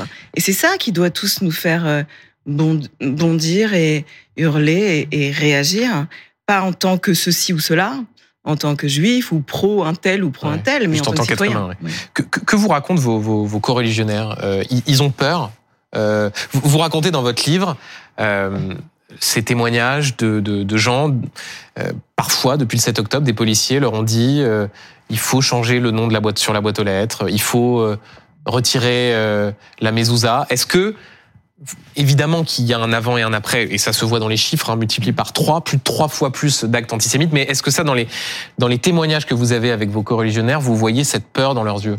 Oui, c'est permanent en fait. Alors, euh, j'ai envie de dire, c'est pas nouveau. Ça n'a pas commencé avec le 7 octobre. On le sait. Ça fait maintenant combien? 20, 25 ans que se multiplient des événements qu'on peut dater. Moi, j'ai toujours en tête évidemment 2006, l'assassinat d'Ilan Halimi, et 2012, l'hypercachère, et de, euh, 2015, l'hypercachère, 2012, Oui. Toulouse. Euh, tant et tant de dates. Mais c'est vrai que depuis le 7 octobre, quelque chose dans dans la peur, la peur énoncée, la peur ressentie, la façon dont les gens me parlent de, des craintes qu'ils ont pour eux, pour leurs enfants, pour leurs petits-enfants. Et puis, effectivement, vous venez de le rappeler, des demandes qui ont été formulées, qui, qui sont folles à formuler en 2023 ou 2024. Euh, retirer un nom sur des boîtes aux lettres. Euh, je raconte dans le livre que moi, on m'a demandé de changer le nom quand je commande un taxi, quand je commande de la nourriture. Oui, et d'ailleurs, vous, c'est là aussi de, l'humour qui est très présent dans le livre. Vous racontez les discussions avec vos enfants pour essayer de trouver des pseudonymes euh, euh, amusants. Il y a par exemple. alors euh, moi, je me suis, voilà, je peux le dire maintenant parce que c'est plus mon nom. Je Ouais. me suis pendant un temps, et c'est mes enfants qui avaient choisi ces noms-là. Je me suis appelée euh, Sylvia Stallone ou Jane Wayne. En fait, on a pris tout plein de noms hein, d'acteurs américains qui nous ont donné un peu de force de, de super-héros. Mais enfin, on en rit, mais en réalité, cet humour-là, il, il- il cache une réalité. euh, Mm. Intolérable, euh, insupportable. Mais ce qui est compliqué quand je vous en parle, c'est que bien entendu, euh, euh, les gens vont dire oui, qu'est-ce que c'est de Il n'y a pas que, y a pas que les juifs qui souffrent, il n'y a pas pourquoi vous Et, et- et d'ailleurs, on va parler de tous ces sujets, donc euh, là-dessus, il Ouais. n'y a pas de, Mhm. évidemment pas de compétition dans les, dans, dans- dans les douleurs. Un, un dernier mot sur la question de, de la flambée de l'antisémitisme. Est-ce que vous considérez que les pouvoirs publics en font suffisamment?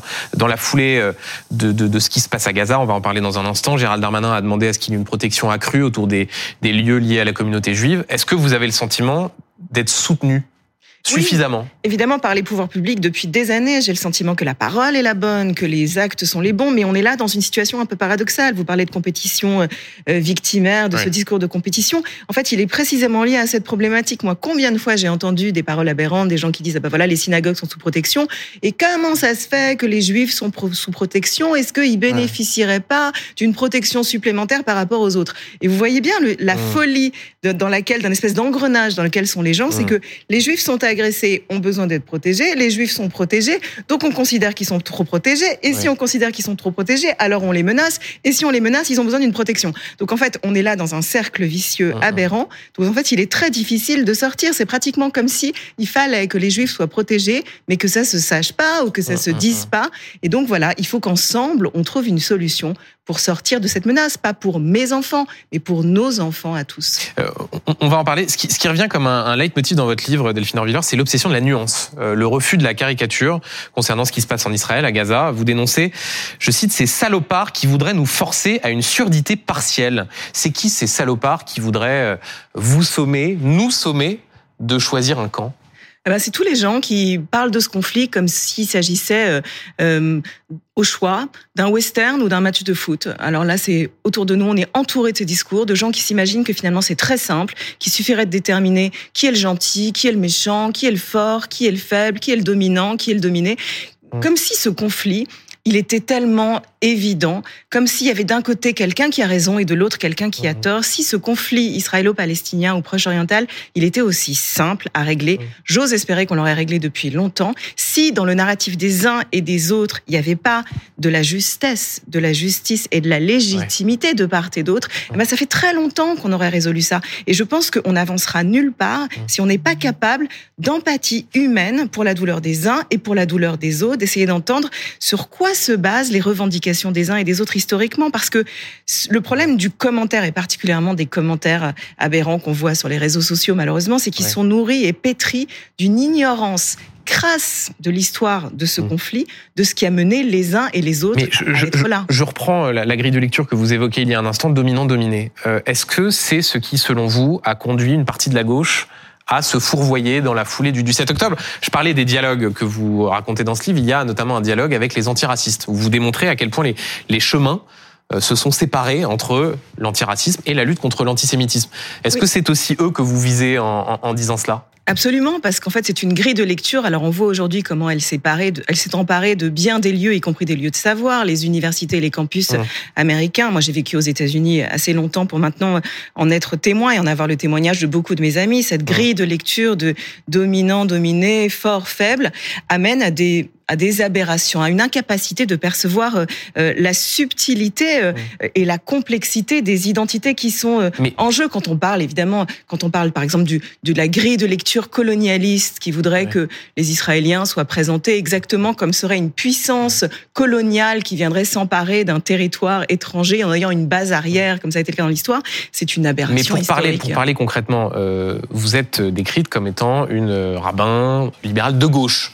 Euh, la gauche française, euh, elle n'a pas été au rendez-vous euh, de l'histoire de ses responsabilités Je vais vous dire quelque chose qui est pas très original. Je vais vous renvoyer une question. De quelle gauche parle-t-on aujourd'hui Enfin, c'est pas un scoop que de considérer qu'il n'y a pas une gauche, mais il y a des gauches qui aujourd'hui souvent ne se comprennent pas, n'ont plus vraiment de, de langage commun. Effectivement, moi je suis pas un Quand, vous, de quand vous gauche. entendiez les déclarations de membres de la France insoumise euh, qui ne voulaient pas qualifier le Hamas de mouvement terroriste, qui... euh, on a entendu Daniel Obono comparer le, le- le Hamas à un mouvement de résistance. Ça, ça, ça résonnait comment? Ça résonne pour moi comme des abjections, en fait. Voilà, j'ai pas d'autres mots. Quand on n'est pas capable de nommer les choses, quand il y a dans ces démarches évidemment une forme de, euh, à la fois de clientélisme, mais aussi de réduction jusqu'à l'absurde de la complexité de l'actualité. Il y a une, pour moi, il y a un, un discours euh, coupable là-dedans qui nous mène droit à, à une augmentation euh, de la haine de l'autre. Et là, il y a une responsabilité qui est pas juste politique, il y a une responsabilité euh, euh, morale. Donc Ouais. oui, je pense que là, les extrêmes, en général, quels qu'ils soient, se rejoignent dans une façon de mobiliser euh, nos peurs, euh, de d'utiliser des grilles de lecture simplifiées du monde qui nous font aller un peu plus dans la direction de la définition d'un autre comme un ennemi. Hum. Voilà. Vous, vous parlez dans ce livre d'un agacement, d'un mot qui vous hérisse, le mais. Je vomis tous ces mais M-I-S qui piétinent les responsabilités des uns et des autres et qui assassinent euh, notre, euh, notre humanité. Euh, pourquoi cet agacement contre le, contre le mais? Parce que, en fait, il a résonné tellement ces dernières semaines, ce mai, cette façon. Alors, après le 7 octobre, j'en suis, j'en ai été, c'est vrai, folle de, de douleur, de tristesse, de rage. Tous ces gens qui étaient incapables euh, de tout simplement euh, pleurer avec les victimes israéliennes juste après le 7 octobre, penser que euh, voilà, il y, avait rien d'autre à dire que de dénoncer cette barbarie, mais tout à coup les gens euh, vous, vous définissaient des mets euh, en contextualisant, en trouvant des excuses, une forme de déresponsabilisation des assassins, et ça vaut pour tout le monde. On a entendu ces dernières semaines de part et d'autre une façon de dire oui, ils ont souffert, mais des enfants à Gaza meurent, mais ils sont des boucliers. Vous considérez, pour, pour, pour dire les choses précisément, que euh, ces derniers jours et semaines, il y a aussi un usage excessif du mais quand on parle de ce qui se passe à, Gaza, comme si au fond euh, les, euh, les victimes civiles étaient des dommages collatéraux. Bah, C'est-à-dire que surtout c'est une, façon de de mettre en sourdine ou d'anesthésier ce qui devrait être pour tous notre premier réflexe, mmh. même notre premier combat, à savoir regarder la douleur d'un autre parce qu'il est humain, mmh. se mettre à sa place un instant et se vous poser avez la entendu question. cette idée qui revenait dans le débat d'un deux poids deux mesures. C'est aussi ça. Le refus du deux poids deux mesures, c'est le refus du mais. Oui, d'être vraiment, mais simplement un instant capable de se poser la question qu'est-ce qui m'empêche d'être pleinement empathique avec l'autre Qu'est-ce qui fait que tout à coup je cesse de regarder cette personne comme un père, un fils, un cousin, un frère, quelqu'un qui perd un membre cher de sa famille, quelqu'un qui souffre, quelqu'un qui vit de l'insupportable? Qu'est-ce qui fait que je ne suis plus capable d'être sensible à sa souffrance, mais que immédiatement je vais trouver des excuses euh, à ses bourreaux ou euh, ou à, je vais je vais défausser quelqu'un de sa responsabilité? Voilà, moi je pense particulièrement parce que nous sommes à des milliers de kilomètres, particulièrement parce que pour la plupart d'entre nous, ce ne sont pas là tout de suite nos enfants qui sont sur ce champ de bataille, parce que nous avons cette distance, nous sommes comme obligés. Moi, je sens, je pense que nous sommes obligés humainement euh, d'être capables de penser l'empathie avec les uns et les autres. Delphine ces derniers jours ont été marqués par des images et des récits venus de, Gaza. Plus de 100 morts palestiniens lors d'une distribution de, nourriture.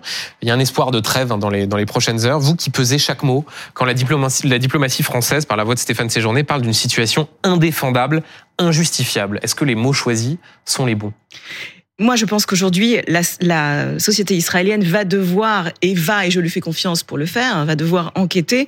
Euh, je lis tous les jours la presse israélienne, euh, je consulte tous les jours des témoins euh, en Israël qui vivent cette situation. Je sais quelle est la capacité de la société israélienne, par son système judiciaire, par ses contre-pouvoirs, par sa presse, à mener des enquêtes. Et je pense qu'elles seront vous êtes- menées, et quand, mieux. vous, vous avez vu ces, ces images, ces témoignages, vous avez été choqué de, de, de, de, voir cela C'est c'est des images absolument insupportables parce Mm. qu'aujourd'hui la question humanitaire est une question qui nous préoccupe tous. Mm. La question de l'accès à l'aide humanitaire, de la même manière que la question de la libération immédiate des otages est quelque chose qui doit tous, tous, tous. Oui, ça vous dit dans, dans le livre, vous dites euh, je, parler de cessez-le-feu, oui, mais souvent les appels au cessez-le-feu, il manque la phrase d'après libération de de tous les otages. Évidemment, parce que le feu est là parce qu'il y a eu le 7 octobre une, un kidnapping Hum, hum. euh, non pas d'otages de guerre, il n'y avait pas encore de guerre à ce moment-là, des innocents dont des femmes et des bébés et des vieillards sont encore aujourd'hui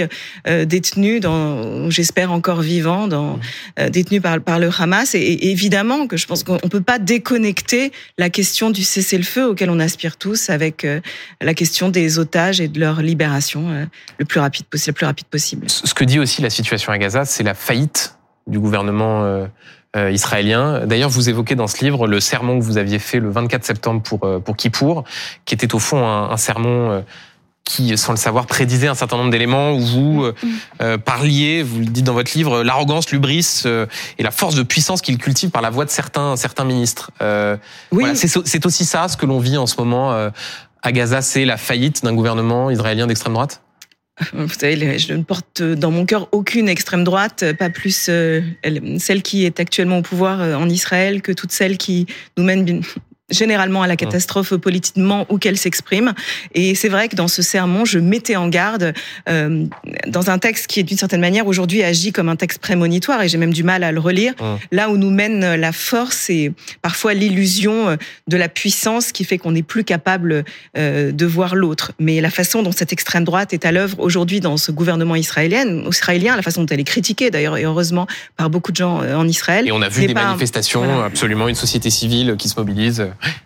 mais n'est pas plus diabolique que les extrêmes droites du reste du monde. Et il faut faire très attention euh, dans ce discours à la façon dont on a tendance parfois à considérer que euh, cette extrême droite-là ou ce gouvernement-là serait bien pire euh, qu'un gouvernement ultranationaliste ailleurs dans le monde. Je crois que malheureusement, ce n'est pas le cas.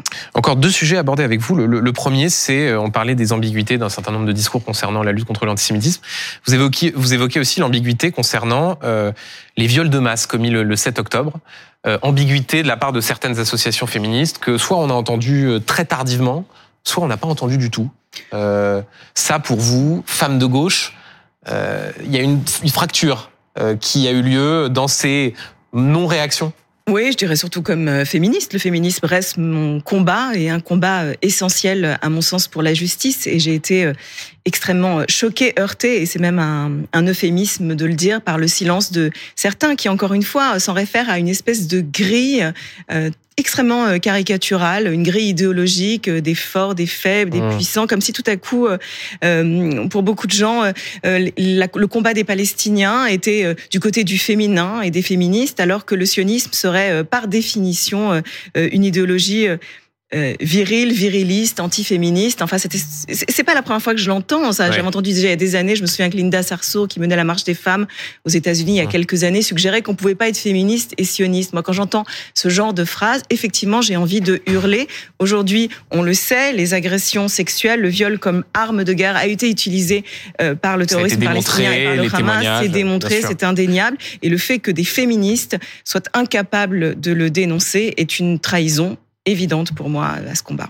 Euh, ce qui est frappant dans votre livre, c'est que il y a à la fois euh, ce que vous êtes, c'est-à-dire euh, la militante pour la paix, la militante du dialogue interculturel, interreligieux, et en même temps, il y a ce pessimisme qui est évident, tout à fait naturel suite aux attentats terroristes du 7 octobre. Est-ce que vous y croyez encore à la possibilité de créer ces, ces ponts? On a franchement le sentiment qu'on n'a jamais été aussi éloigné Oui. euh, de la possibilité euh, d'arriver à la moindre discussion, au moindre dialogue possible. Est-ce que j'y crois J'ai envie de vous dire que ça dépend des jours.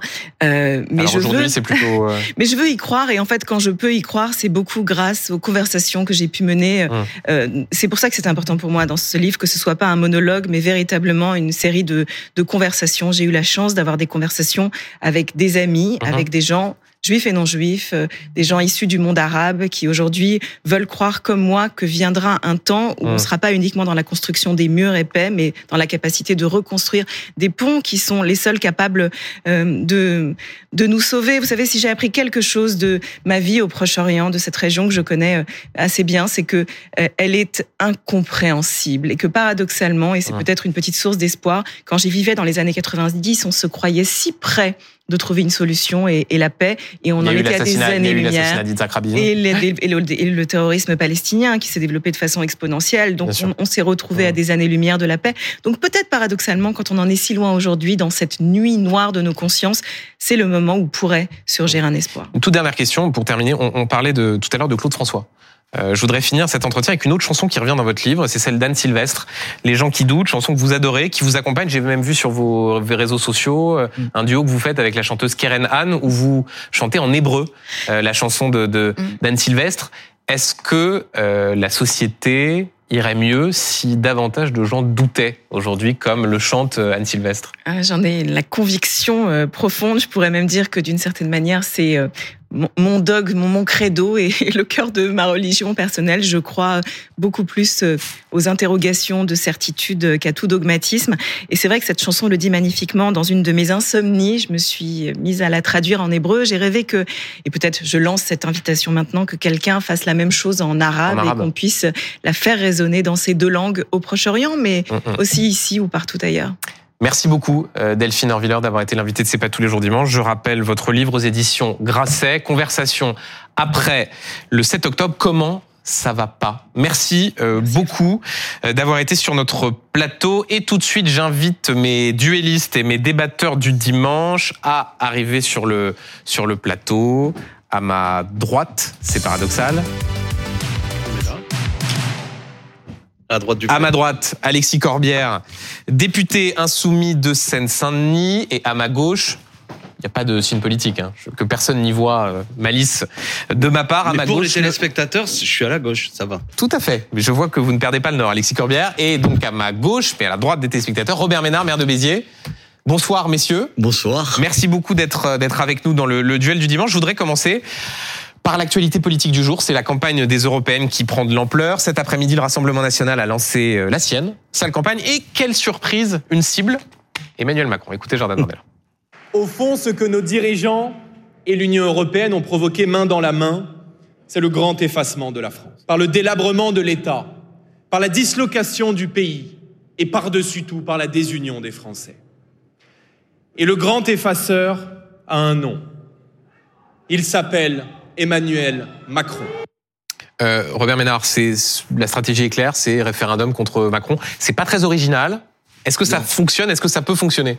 Jusqu'à preuve du contraire, ça fonctionne. Ouais. Évidemment, euh, le, Monsieur Bardella et le Rassemblement national, ils ont tout intérêt à se mettre comme le euh, l'alternative, la seule alternative possible. En réalité, euh, c'est plutôt ça, le, le- c'est plutôt le cas aujourd'hui, parce que quand même, ils, euh, ils caracolent en tête. Euh, Qu'on aime ou qu'on n'aime pas, on constate qu'ils sont là. Est-ce que, comme dans d'autres campagnes, le Rassemblement national commence toujours très haut et il finit Oui. moi, c'est un, un- une des, des questions qu'on se pose. Euh, il a, il a des qualités, ce garçon. Il a, il, il séduit les gens. Il y avait beaucoup de monde, je crois. Oui, eux disent euh, impressionnant. 7000, même si bon, visiblement c'est un peu gonflé parce qu'il y a que 4000 places assises. Mais enfin, ça, c'est un classique des meetings de. D'accord, mais enfin, je suis Ouais. pas sûr qu'il y ait 50 partis qui soient capables aujourd'hui de réunir euh, au- autant de monde. Voilà. Maintenant, sur sur le fond, est-ce que la seule alternative qu'on a à Emmanuel Macron, euh, c'est le Rassemblement national? Euh, Personnellement, je n'en suis pas persuadé. Mais manifestement, mon opinion est minoritaire. Parce Mmh. que si j'en crois les sondages, encore une fois, euh, même si tout le temps, vous savez, quand les sondages sont pas bien, euh, ça te concerne pas. Quand ils sont bien, c'est formidable les sondages. Mhm. C'est vieux comme la politique. Voilà, moi, ce que j'espère, c'est que de cette campagne électorale sortira un certain nombre. D'abord qu'on parlera de l'Europe. J'en crois pas un mot. Parce qu'en général, tout nous ça emmerde tout le monde. Mhm. Dans les médias, moi, on m'a toujours dit, quand j'étais journaliste, ah non, l'Europe, t'en parles pas, ça, ça fait chier le monde, et donc, tu parlais d'autre chose. Un, et que, plutôt qu'une espèce de match, on est, on sorte avec deux ou trois idées euh, sur ce qu'on peut faire sur l'agriculture. Enfin, on est tous les deux du Midi euh, et de la même ville, en l'occurrence de, de Béziers. On est dans un océan Oui, de parce que vignes. Alexis Corbière est euh, origi- originaire de la, ville dont, de la ville dont vous êtes le maire. Absolument, et, je connais la famille Corbière, c'est une famille qui compte dans, dans, dans la ville, et donc on- on est de, de ce pays-là, et on s'inquiète, je suppose, l'un comme l'autre, de- des viticulteurs. Moi, ce que j'ai envie, c'est savoir qu'est-ce qu'on peut faire pour les aider. C'est aussi Mmh. bête que ça. Si la politique, ça sert qu'à des matchs, ça n'a aucun intérêt. Si ça nous permet, par exemple, de trouver une, une, une réponse à ça, je trouve que ce sera bien. Enfin, c'est dès que ça ressemble à des vœux pieux quand même, tout ça. Alexis Corbière, ce match Mais la campagne, RN euh, Emmanuel Macron la campagne commence. Euh, le Rassemblement national fait son meeting. Pour ce qui est euh, de la France insoumise, ce sera dans 15 jours. Sans doute Manon Aubry sera notre tête de liste. Nous, on aurait préféré que tout ce qui composait la NUPES fasse liste commune. Mmh. On va encore continuer à faire ça. Donc, on va faire une belle campagne. Il y a un enjeu à ce que, effectivement, tous ceux qui sont assez en colère avec la politique d'Emmanuel Macron, et avouons-le, c'est majoritaire dans le pays, ne se voient pas présenter quotidiennement comme seule solution le programme du Rassemblement national. Moi, je respecte les électeurs du RN, mais pour ma part, je pense que ce que veulent les gens, c'est une meilleure répartition de richesses, que les salaires augmentent, que le travail paye, que les services publics soient défendus, quand on va à l'hôpital, on puisse être accueilli, que l'école soit de qualité, Mmh. etc., etc. Et j'observe, pour prendre ce petit aspect des choses, que Monsieur le maire qui vient de nous dire qu'au nom des exigences de l'Europe aujourd'hui, il faut faire 10 milliards d'économies, ça signifie concrètement beaucoup, euh, comment dirais-je, d'effets contraires de ce que je viens de dire. Alors, on va faire campagne. Je profite de l'occasion, en vous remerciant de m'inviter, que jusqu'au 3 mai, il faut vérifier si on est bien inscrit sur les listes électorales. Vous voyez ça à quoi je fais Je référence vois à peu près, oui. mais il n'empêche que c'est tu- il faut faire il faut dire Ouais. aux Français parce qu'il y a quand même un nombre important de Français qui sont mal inscrits. Euh, Monsieur Ménard évoquait le fait que je- désormais je suis un élu de Seine-Saint-Denis, mais moi quand j'étais étudiant à Paris, j'étais parfois encore inscrit euh, à Béziers. Vous, vous savez, on, on refait les listes avant les élections parce qu'on Oui. on constate chaque fois qu'il y a des gens qui sont pas inscrits. Voilà. Ils changent l'adresse et Alors, ça suit pas et tout. Il y a les abstentionnistes durs. Il y a les abstentionnistes durs. Il y a faut, plein de gens par négligence. Eux, faut leur donner envie d'aller voter Mmh. par le programme, par la campagne. Et puis il y a toute une série de gens parce qu'on a oublié, machin, on fait pas le boulot. Bon, donc ça, ce serait bien aussi parce que quand même, quand c'est 20% du corps électoral qui est impacté, c'est pas un petit sujet. Là-dessus, c'est dit. Mais on non, est non, mais évidemment- j'entends bien. Donc la campagne commence. Mais je répète, Alexis- à nous de faire entendre des propositions qui Mais notamment. Alexis Corbière, Je vous en prie. Je suis d'accord. Quand vous faites la liste de, de ce qui vous tient à cœur, vous savez, je pense que le Rassemblement national, il pourrait faire exactement la même liste sans que ça, à, à rien. Là, exactement la même liste. La question, la question, c'est pas la liste de meilleurs services publics, Bah que si. les gens soient, que les gens pauvres, et Dieu sait qu'on en a, soient moins pauvres, que l'école fonctionne mieux, que, enfin, tout ça, on est tous d'accord. Y a non. Attendez, grosso modo, oui. Essayons de ne pas être caricaturaux. Non, mais je suis pas. voilà. Attendez, Robert Ménard. Voilà. Attends, je suis Donc- pas caricatural. Je prends un donc, exemple. Moi, Attendez, proposé- attendez, je veux juste vous dire. Sur, allez, sur ces questions. En tout cas, tous les deux, on est d'accord là-dessus. Parlons pas de tout le monde. Moi, je parle en mon nom et pas au nom des autres. C'est, c'est plus, c'est plus facile. Moi, je suis d'accord. Et en même temps, et en même temps, vous comme moi, on peut pas ne pas constater que chaque année, il y a des déficits euh, français qui sont abyssaux et qui posent problème parce qu'un jour, il te faut les rembourser. Bon, je peux répondre à ça? Attendez, et, quand- et donc quand vous dites d'un revers de main, Hum. euh, Monsieur le Maire euh, propose de faire des économies. Moi, euh, honnêtement, je vois mal, mal, mais je peut-être je me trompe. Hum. Comment aujourd'hui on peut pas faire des économies La question, la vraie question, me semble-t-il, c'est où on les fait ces économies?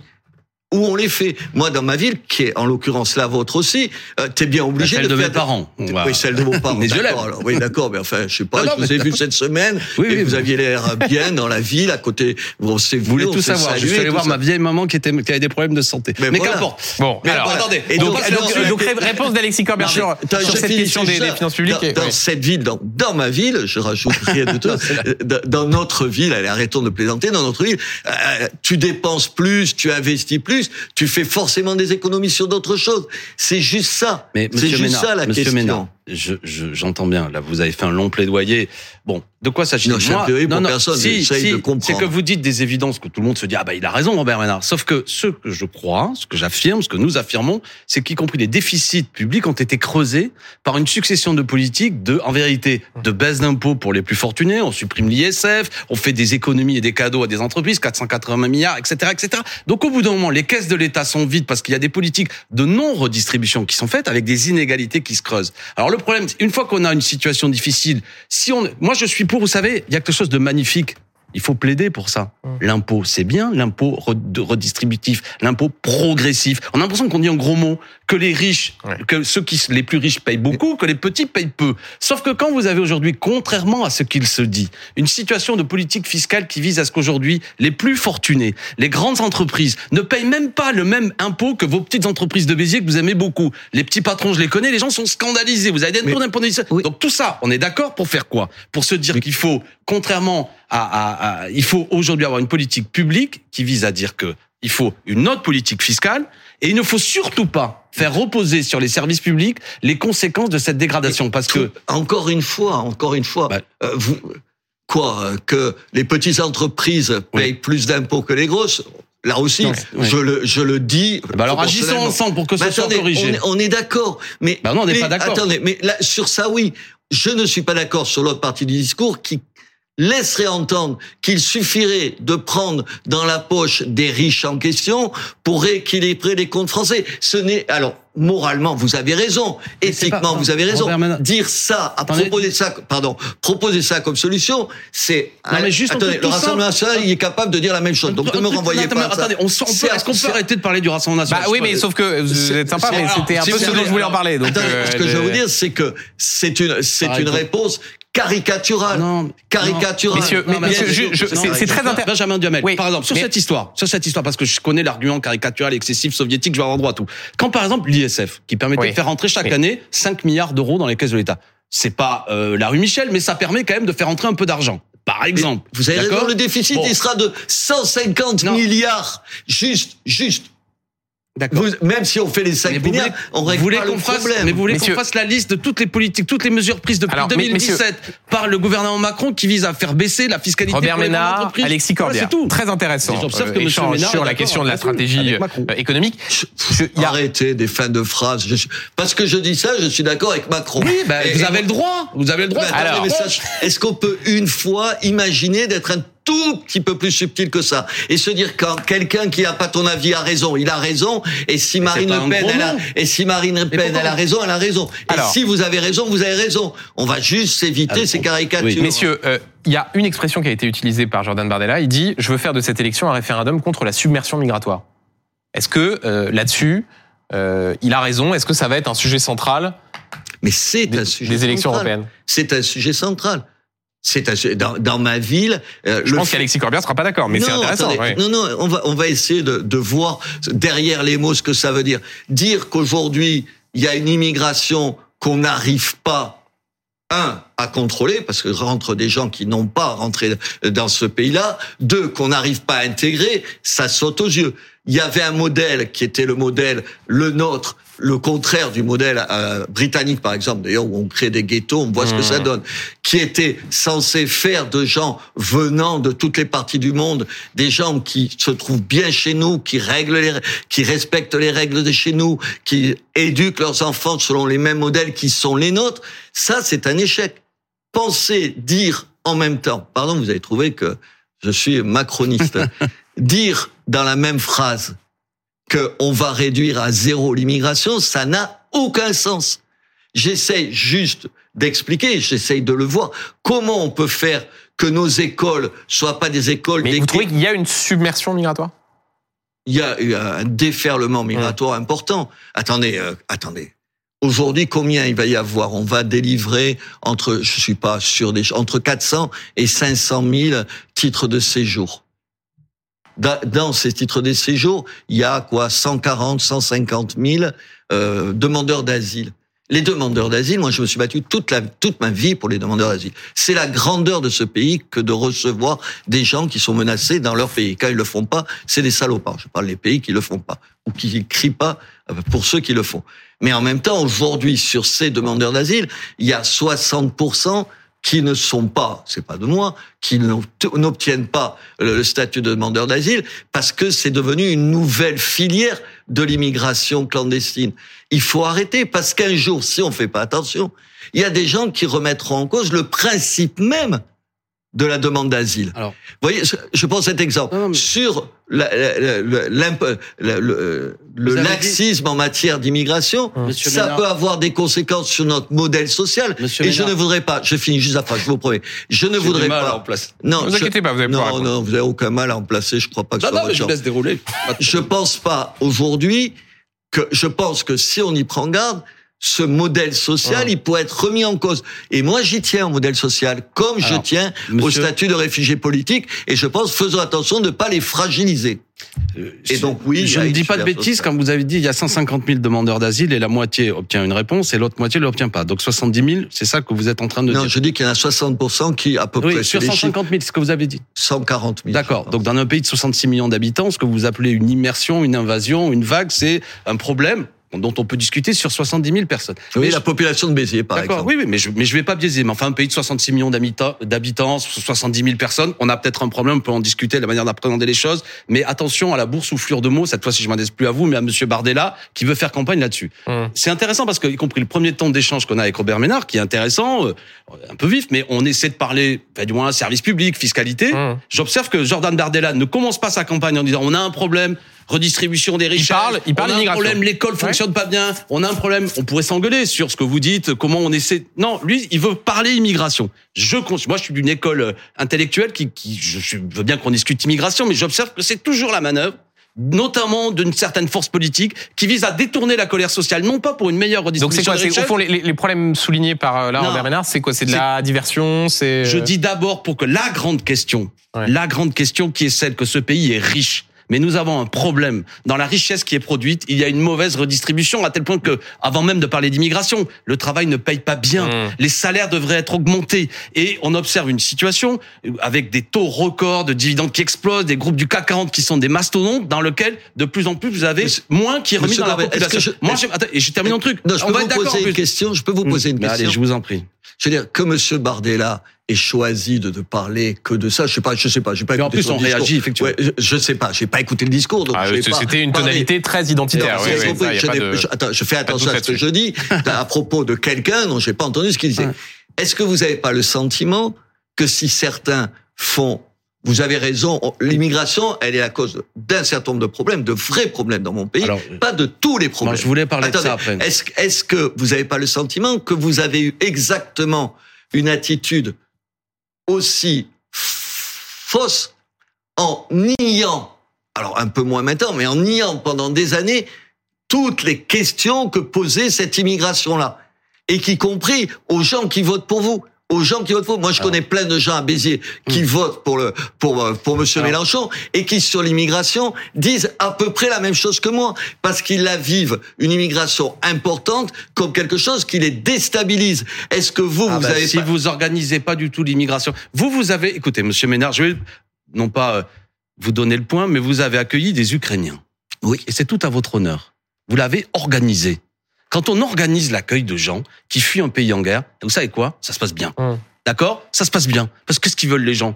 Qu'on les nourrisse un peu, qu'on les accueille, et puis progressivement, c'est des gens qui veulent travailler, qui veulent pas profiter, etc., etc. Effectivement, là où je suis qui d'accord veulent avec pas profiter, qui Non, se plient, Mais qui je vais vous dire- à nos règles. mais je vais vous dire un truc, ce sera peut-être après le désaccord et on va pas passer là-dessus, c'est que Non. vous savez, un Tunisien, un Syrien, fondamentalement, c'est comme un Ukrainien. C'est quelqu'un, s'il a des enfants, ils veulent que leurs enfants euh, soient éduqués, il veut travailler, il n'y a pas euh, une nature de profiteur. Du moins, j'entends Je n'ai- bien. Je n'ai alors, jamais, vu d'Ukrainienne portant le voile ou une burqa. Pardon, c'est une vraie attendez, différence, attendez, monsieur, attendez. Là, monsieur voyez, Corbière. voyez, on, on parle immigration, zap, vous êtes en train de partir sur le fait, l'intégrisme euh, et, euh, euh, les, Parce que dans la tête des gens, c'est exactement oui, la question. je sais bien. Monsieur Corbière, vous le savez pas Mais vous qui êtes un responsable, c'est peut-être un peu plus compliqué quand on parle de chiffres de migrants, de gens qui aujourd'hui, parce qu'il y a des guerres, des dérèglements climatiques, des traités de libre-échange que fichent en l'air des économies, les millions de gens, notamment qui meurent sur des bateaux quand ils traversent la Méditerranée, ne sont pas tous des islamistes. D'accord? Quelqu'un vous a dit ça? Pas vous, mais le Rassemblement national, oui. Et, je, et- et vous, vous dites, il y en a aucun. Je veux dire, on a, Alors, on a alors, le choix. Pour le coup, je n'ai. Écoutez-moi, écoutez-moi. Arrêtez de me. On, on est- Robert, maintenant, on, là, on essaie tous les deux. On est, je sais qu'on n'est pas d'accord sur le truc. On se parle sérieusement. Ce que je veux dire, c'est qu'il y a la question de, de, de l'immigration, des migrations, de ce sujet. On aura beau le contourner, de toute manière, à moins de mettre des barbelés autour du pays, on n'y arrivera pas. Donc, on, on doit le penser à l'échelle internationale. Et c'est pas simple. Je Et suis pas sûr que ce soit inéluctable. Parce que Non, mais ben, ah, vous savez quoi? Moi, je veux que les gens ils restent chez eux. J'ai pas de problème à vous dire ça. Je souhaite que c'est nous. pas la phrase que vous venez de dire. Vous dites, Ah bon? on, aura beau faire et tout ça. Non, Non, je, je, pense. suis en train de vous dire. Alors, attendez, j'ai pas attendez, compris. je- que je termine ma phrase, c'est qu'on aura beau faire des slogans à l'occasion de cette campagne, zéro euh, migrants, tout ça, c'est des conneries. Ce qu'il faut, c'est dans ce dans ce monde en feu et en désordre, si on participe pas à l'ordre du monde, on ne s'en sortira pas. Après, il y a un autre sujet, et je vois que Monsieur Duhamel, euh, de quelle manière aujourd'hui, dans toute fait une des série signes pour essayer de reprendre la main. dans toute pas une facile. série de secteurs de la France, des gens ne s'enferment pas On va- aussi dans on va- euh, des On attitudes. va lui laisser la parole. Bon, C'est gentil. J'ai besoin d'aide, visiblement. Euh, un, un petit mot avant de parler de, de la situation, de ce qu'a dit Emmanuel Macron sur le- les troupes au sol. Juste, euh, je ne sais pas si vous avez entendu tout à l'heure Valérie Ayé, la tête de liste pour la majorité présidentielle aux européennes, qui était euh, invitée.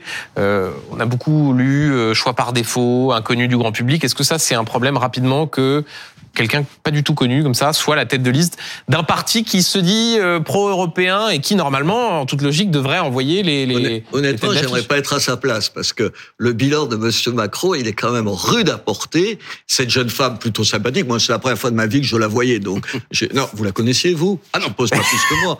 Non, je veux dire, elle est pas antipathique. Elle se dépatouille au milieu d'un certain nombre de choses. Quand évidemment, vous avez une espèce de, de capacité à, à- désagréable pour elle à lui donner le choix entre Macron et Attal parce qu'ils viennent de dire exactement le contraire. Ah, vous parlez de ma question sur... euh, oui, sur- Qu'est-ce que, qu'est-ce que, qu'est-ce que vous voulez qu'elle dise? Qu'elle dise, euh, euh, si elle dit, sur- ah oui, il a raison, euh, c'était sur le Rassemblement National, vous savez, l'arc républicain. Ouais, et elle a dit d'ailleurs qu'elle avait une différence d'appréciation avec le Premier ministre. Ouais, d'accord, mais enfin, parce que là, elle se dit le plus grand chef, le Oui, chef c'est- vrai qu'elle a plutôt intérêt à- C'est le pas président faux. de la République Ouais, ouais. Non, mais- et tout. Non, mais c'est terrible pour elle. Je pense qu'elle qu'elle connaît bien les dossiers, parce que Mm. je crois qu'on peut pas lui reprocher ça. C'est quelqu'un qui a été présente et qui, qui a des choses à dire là-dessus.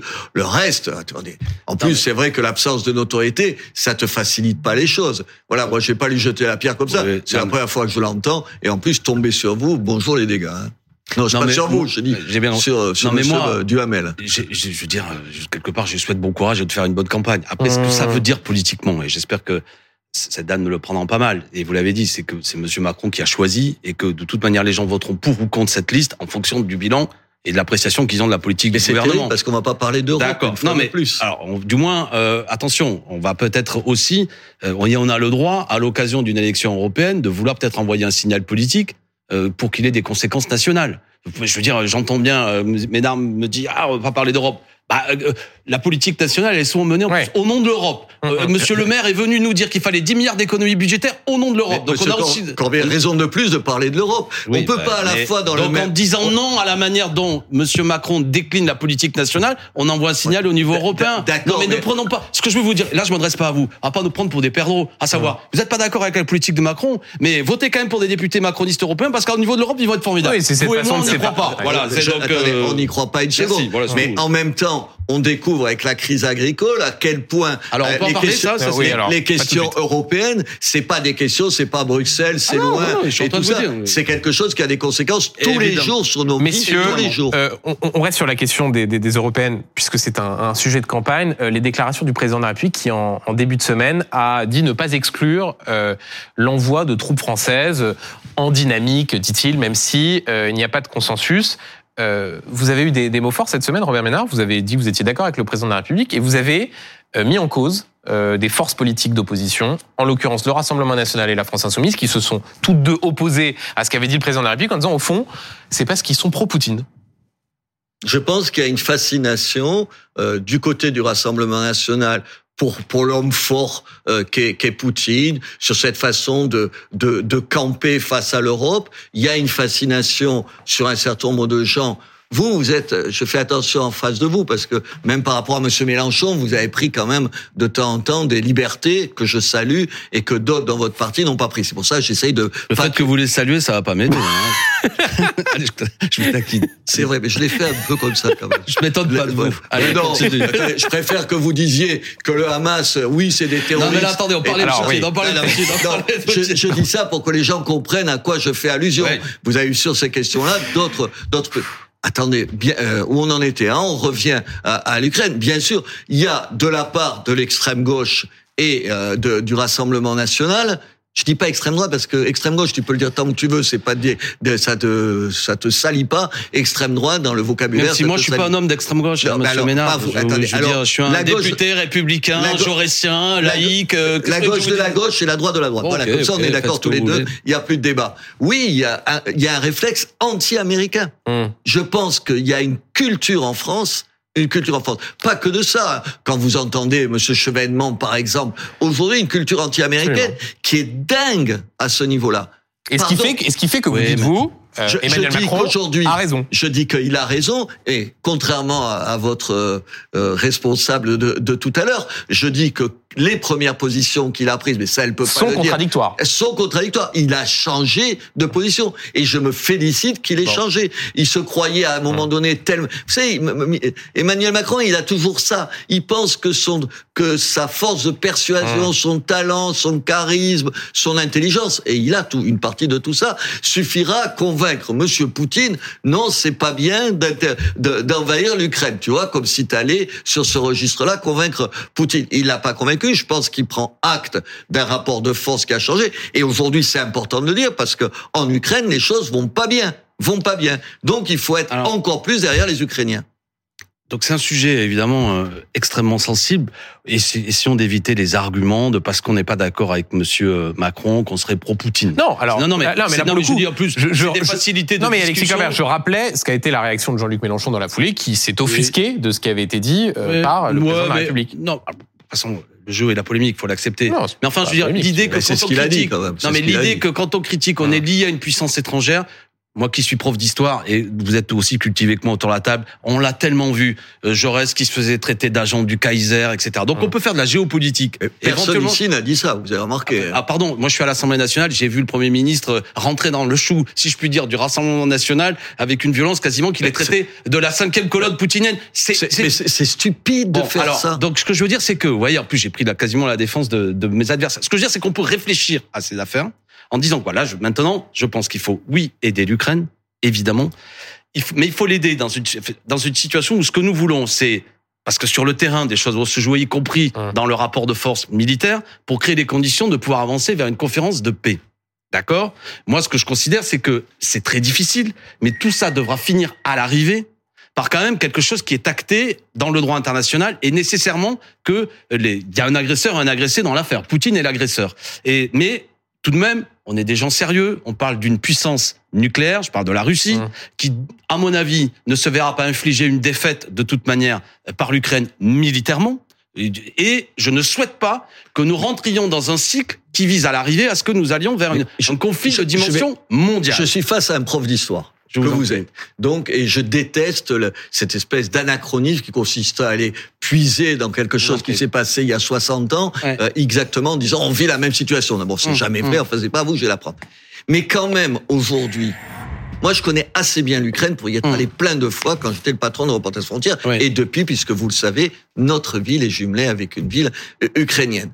Vous pouvez pas aujourd'hui dire aujourd'hui que la paix est à l'ordre du jour ou est l'objectif maintenant Ça n'est absolument pas ce que j'ai dit. Hein. Non, non, mais attendez. Est-ce que j'ai dit ça? Je dis juste, D'accord. je dis juste que la rhétorique, euh, la paix, aujourd'hui c'est la paix, battons-nous pour la paix. Pardon, j'ai des rassemblements dans ma ville, mais partout en France, de gens qui viennent hurler qu'ils sont pour la paix en Ukraine. En fait, aujourd'hui, t'es pas pour la paix en Ukraine.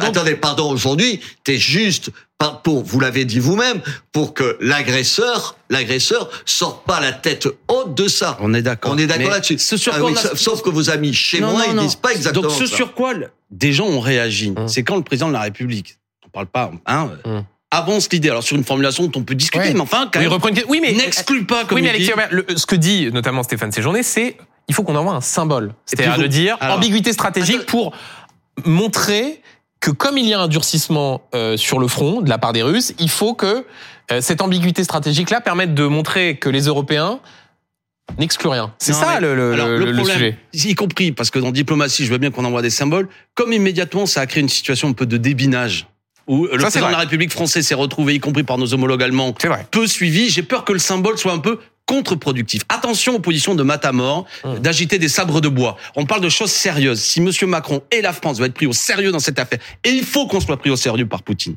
on ne peut pas aller plus loin que la doctrine dans laquelle on est, et à savoir ce dont on parle, c'est-à-dire engager des troupes françaises au sol. N'allons pas là-dessus. Par contre, que nous maintenions une pression, indiscutablement, qu'y compris nous donnions des moyens, y compris des moyens militaires, sans aucun doute, mais qu'il n'y ait pas euh, une phraséologie va en guerre qui ne correspond à aucune réalité de terrain, qui peut Mais, nous entraîner monsieur- quelque chose que ni vous ni nous ne voulons pour Monsieur les générations futures. J'ai entendu exactement la même chose quand au début, vous savez, au début de la guerre, il y a deux ans maintenant, un certain nombre de gens disaient, de toute façon, il faudra donner des avions à l'Ukraine. De toute façon, il faudra leur donner des canons, des canons à longue portée, Mmh. y compris si ça touche le territoire, le territoire russe. Vous vous rappelez, c'était les va en guerre. Je crois qu'aujourd'hui, on peut au moins être d'accord là-dessus. On s'est trompé sur comment ce conflit allait durer ou perdurer en ce moment.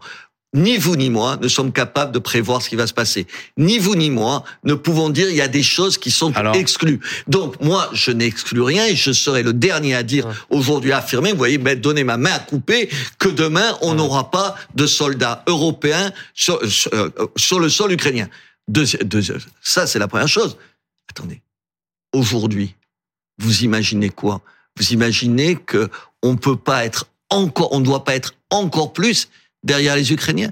Vous pensez qu'on peut accepter Non mais là vous faites des l'idée tautologies, vous- c'est pas le Attends- sujet, bien sûr. Attendez, vous pouvez accepter l'idée que la Russie sorte Non, mais- gagnante bon, bon. de, C'est un de sujet- cette Non mais crise-là. Robert Ménard, on est d'accord, mais là, bon, vous êtes. Ben, alors, dites-le. vous- Non mais vous êtes habile. Non non, mais vous êtes habile, mais c'est pas le sujet. Le problème n'est pas de dire vive l'Ukraine. sujet C'est qu'on a affaire à un président de la République qui quand même est allé plus loin que la doctrine militaire et géopolitique de la Mais France. on est le seul pays. Non, on est le seul pays en légère. Europe à siéger au Conseil de l'Europe. On est le seul Donc, pays en Europe. Ah, non, non, Et on est en droit, mais pour on est le terminer- seul pays Ah, en Europe à avoir l'arme nucléaire. On a des responsabilités. Bah alors et je suis, justement, bah je suis justement, fier bah que la. France et l'arme nucléaire, c'est une doctrine, et là pour protéger le territoire national, et certainement pas pour aller. Mais c'est nos intérêts. D'accord, Monsieur alors, Corbière, bon, nos intérêts en Ukraine, c'est pas, ce qui se passe en Ukraine, c'est pas une affaire d'Ukrainiens. Vous seriez pour utiliser l'arme nucléaire dans le conflit ukrainien? Bah, Attendez, je n'en sais, je Ah dis. bon, d'accord. Ah, Attendez, est-ce que je vous ai dit ça? Non, non, mais- Je vous ai dit quand vous dites c'est notre affaire ce qui se passe en Oui, Ukraine. oui, c'est pourquoi- c'est pas c'est pas le bout du monde C'est l'Ukraine. pourquoi la Et France- même il y a des il y a des bouts du monde qui sont aussi nos affaires. C'est pourquoi il faut défendre l'Ukraine, ce, qui est fait, et le faire de manière Et efficace.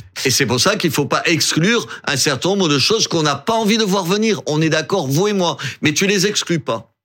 Euh, Messieurs, autre sujet d'actualité. Euh, demain, le Congrès sera réuni en vue de l'inscription de la liberté garantie euh, à l'IVG dans la, dans la Constitution. Euh, votre famille politique, notamment Alexis Corbert, est à l'origine de ce, de ce combat. C'était une proposition de loi Mathilde Panot. portée par votre président de groupe, Mathilde Panot. Euh, vous en félicitez, Robert Ménard, ou c'est euh, cosmétique Non, non, je- plusieurs choses. C'est un débat très compliqué, Mhm. puisqu'on a commencé par se dire on peut pas s'envoyer des trucs à la figure. Moi, j'étais dans les années 70 à Béziers et je militais, vous vous rappelez, non, vous êtes plus jeune que moi, au mouvement pour la libération de l'avortement et de la contraception. Vous vous rappelez à l'époque Enfin, à l'époque, vous militiez à la Ligue communiste révolutionnaire. Non, Alors, après, Vous avez évolué. Nous avons été tous les deux à la Ligue communiste Oui, oui. révolutionnaire. Ah, en même temps Nous ou avons- pas Non, non. Non, non, il est trop jeune, c'est un gamin encore quand même. Parlons de choses sérieuses. Enfin, là, on ne parle pas en adulte et puis en jeune. Bon, jeune allons-y, allons-y. Mais peut-être plus tard vous je- à la France pourquoi Insoumise. je, pourquoi je fais ça C'est mal barré. Pourquoi je fais cette référence-là Pour dire qu'il faut arrêter. Vous savez, de dès que tu émets des critiques, tu te fais traiter de tout. Moi, sur- sur- non, non, je vous le dis. Moi, je pense que sur cette affaire d'inscrire dans la Constitution le droit à, à l'IVG, c'est une mauvaise idée. D'abord, c'est un coup politique pour le gouvernement. Un coup politique. Quand tu échoues sur tout un tas d'autres questions, tu trouves toujours une question de société Mm. pour refaire l'unanimité et te refaire une virginité. C'est la première chose. De, de, ça, c'est le premier point. Deuxième, deuxième point, attendez, euh, oui, il faut, il faut évidemment que les femmes aient le droit de, choisir de se faire avorter. Ça reste un drame. Le mot drame, c'est pas le mien, c'est le mot de euh, Simone Veil. Trois, aujourd'hui, on est, on n'a jamais eu autant l'an dernier d'IVG en France. Jamais. Ça veut dire que les politiques qu'on a menées, C'est stable. non, depuis 20 ans. 200 234 000, pardon, c'est plus que jamais. stable. Enfin, c'est quel- on va non. pas pinailler, mais Ah non, mais c'est important parce que c'est un argument idéologique, c'est c'est stable. Le nombre d'IVG en France est relativement stable. c'est compliqué. 200, oui, relativement stable, donc il a Non, mais vous dites, on n'a jamais eu autant. Sous-entendu, ça augmente. C'est pas Non, vrai. attendez, je vous dis juste, je dis c'est pas un succès. Et donc moi je suis contre euh, cette inscription parce que je pense que un essentiellement ça menace, ça menace le droit pour les médecins de se mettre en retrait. Alors Éric Dupond-Moretti dit non. Oui. Il dit il y a une expertise juridique qui a été faite et qui en fait il n'y a pas de problème sur la clause de conscience. J'ai entendu un certain nombre de gens, dont ma propre femme qui est députée, Hum. me expliquer le contraire. Deux, ça c'est la première raison. Deux, à- à- l'IVG, enfin, qui la menace aujourd'hui? Hum. Qui C'est un fantasme. C'est un fantasme. Alors je veux bien qu'on prenne le modèle américain, mais attendez, on va au moins être d'accord là-dessus. La, la législation Alors- la, co- la, la façon de les, de- dont les États-Unis sont euh, sont constitués où les pouvoirs, ça n'a strictement rien à voir avec nous. Alors, je veux bien. Vous, je vais vous dire pas les je de dire- raccourcis historiques. Non, non, mais On va éviter les, les, les raccourcis géographiques. Réponse qui d'Alexis sont Corbière. stupides. cher monsieur Duhamel, c'est pas une démagogie de ma part, mais je le souligne. Là, c'est trois mecs, trois hommes qui vont parler Hum. quand même d'un droit qui touche les femmes. Qu'on l'ait en tête. Et pendant une heure juste Attends, mais avant, j'ai reçu deux femmes. non, mais juste, Attendez, euh, ça vous ça vous concerne pas dans un couple Oui, mais non, attendez. Attendez, Monsieur Corbière, dans un couple, c'est pas que la femme qui Mais- est confrontée à ça. Quand tu aimes ta femme et qu'elle est Oui, confrontée très à bien. ça, Les c'est un vrai choix. Mais, oui, oui, c'est un. Enfin, J'entends bien, mais Non. je suis en train de vous dire que précisément le fait il y a un consensus aujourd'hui dans la société hormis euh, et je respecte mais enfin globalement toutes les études d'opinion montrent que c'est très haut 67 Mmh, oui, peut-être 80% de la 80%, population ouais. est favorable à ce droit c'est donc le à, moment à l'inscription dans l'IVG. Oui. C'est donc De- le moment, précisément parce que j'entends l'argument, il n'y a pas d'enjeu, précisément parce qu'on a gagné intellectuellement euh, ceux qui défendaient ça, de le constitutionnaliser parce que c'est pas quelque chose de mesquin, de politicien, c'est un droit accepté par toute la société ou la grande majorité de la société. C'est l'occasion justement, j'ai entendu les arguments un peu péjoratifs fortement, ils ont évolué de la part du président du Sénat, faut pas que ce soit un catalogue. catalogue, droits mais sociaux et notre constitution est aussi pourquoi ce terme de catalogue qui est un Hum. peu euh, méprisant, mais une suite de droits proclamés et qui ça commence en 1789, il y a des droits, des droits qui évoluent. Et c'est pour ça que je souligne le fait pendant longtemps, pardon, c'est aussi parce que c'était les hommes qui étaient en situation politique, peut-être que ce droit fondamental était considéré comme un à côté et je crois comme homme que c'est un droit inaliénable et c'est pourquoi c'est bien. Mais- D'accord? Vous bien. n'avez pas le respect- sentiment que j'ai dit que c'était un droit Non, mais- de rien du tout. Je dis juste, je dis juste que sur cette affaire-là, on ne peut plus débattre pour les raisons Mais- que vous avez évoquées. Robert Ménard, je débat avec vous, moi je respecte. Non, mais il y a une, il y a une le telle- débat, vous il est- y a une telle pression. C'est souvent ça arrive sur Ah des oui, sujets moi, j'en subis pas des pressions. On a le droit de porter. Des, vous avez le droit de porter des positions Attends. un peu marginales. Non, Pour le je- coup, je- je, débat avec vous. Je le dis, de- non, je le dis de la même façon. Euh, moi, je l'ai vécu quand moi j'étais opposé au mariage pour tous. Pas parce que je suis homophobe. Enfin, ça, ça, me- ça même jamais traversé mon esprit. Parce que je pensais que c'était un problème pour les problèmes de filiation. Qu'en plus, vous vous rappelez, à l'époque, on nous non, mais expliquait. j'aimerais terminer mon Non, affaire. c'est Parce ce que, que, je veux dire. À l'époque, on nous sinon, expliquait euh, la PMA, ça n'arrivera jamais. Robert La GPA. demain, on va vivre une journée historique. J'aimerais quand même qu'on puisse le dire. Article 34 de la Constitution, on va le constitutionnaliser, Hum. liberté garantie. Ça permet effectivement que ce droit, et ça sert de point d'appui. Vous disiez, euh, ouais, on n'est pas aux États-Unis. Ouais, mais la France est observée dans le monde entier, et par rapport à beaucoup de pays où cette affaire est compliquée, c'est, moi j'aime la France. Et pour le coup, euh, on va peut-être se retrouver là-dessus, qui marche devant, qui donne l'exemple, qui est regardé dans le monde et qui fait avancer les droits fondamentaux. Donc c'est aime- bien et c'est une belle victoire des féministes. Et après, pour terminer, ce qui est vrai, c'est que vous avez de moins en moins de médecins aujourd'hui. Déjà, vous avez des Que déserts ça, médicaux. que ça ne règle pas le sujet de l'accès voilà. euh, à Donc, l'IVG. Là où je suis euh, d'accord, ouais, faut pas que ce soit un coup politique avec des gens demain qui Mais vont s'embrasser pour dire que c'est merveilleux. ce que. Si après il y a plus de planning familial, si après il y a plus de médecins, Non. si après il y a des Ou- déserts médicaux, etc., ou monsieur, etc. ou monsieur Corbière. Et quand on va au planning familial, qu'on puisse entendre deux choses. Oui, vous avez le droit, vous avez le droit d'avorter. Personne ne le conteste. Et moi, jamais je me suis prononcé là-dessus, tellement c'est un drame personnel et aucun d'entre nous n'ira dire son, euh, quelque chose sur ça. Mais aussi donner la possibilité à ces femmes-là, leur dire qu'il y a d'autres Ouais, choix. enfin, là, là, non mais bon, Attends, a- là, je vous ouvrez une polémique que porte notamment Emmanuel Ménard à l'Assemblée nationale, Quoi que je connais comme un courant intellectuel qui consiste à dire aux femmes est-ce que vous prenez vous prenez la bonne décision? Et il y a quand même, on le sait très bien, des courants euh, intellectuels, spirituels, qui pensent qu'il faut quand même convaincre la femme de ne pas faire non, l'IVG. pas convaincre, lui donner une alternative. ça existe l'alternative. Oui, oui, C'est ça. C'est juste Mais ça. une femme en détresse, faut pas non plus trop lui faire écouter le Euh, cœur du bébé et la convaincre que finalement c'est un crime qu'elle va commettre. C'est une car... Non, Là, mais- vous êtes juste Bah, je la caricature pas sur. CNews, c'était encore le cas dans un visuel il y a quelques temps. Attendez, qui, qui ici On est à CNews ici Non. Personne Voilà. parle de CNews ici et vous me parlez à moi. Oui, mais Alors, ce que je veux dire, non, mais là pour le coup, ce que je veux dire, c'est que c'est pas inexistant dans la société. Ça existe des Et- forces qui sont contre l'IVG. Pour En terminer. l'occurrence, ma femme n'est pas contre l'IVG, elle Non, vous l'a dit mais bon. 18 fois. Voilà, et de toute façon. Non, non, mais je Le- le débat- tous les députés, tous, députés tous les deux, quoi. Alors, messieurs, question est-ce que vous connaissez Aya Nakamura? Qui? Aya Nakamura. Bah moi j'ai trois ados à la maison, je connais. Je... Vous connaissez pas Aya Non, non, Nakamura? Mais moi, j'ai. C'est une chanteuse. Alors, Mais moi, ils sont vous allez, vous, allez, vous allez comprendre Robert Ménard, parce que nos confrères de l'Express ont révélé cette semaine qu'elle avait été reçue par Emmanuel Macron pour qu'elle chante à l'occasion de la cérémonie d'ouverture des Jeux Olympiques. Euh, Il l'aurait notamment sondé sur ses goûts. Euh, Aya Nakamura qui aurait parlé euh, d'Edith Piaf. Euh, alors pour les profanes, mais vous vous connaissez euh, Alexis Corbière, euh, Aya Nakamura, c'est ça. On va écouter.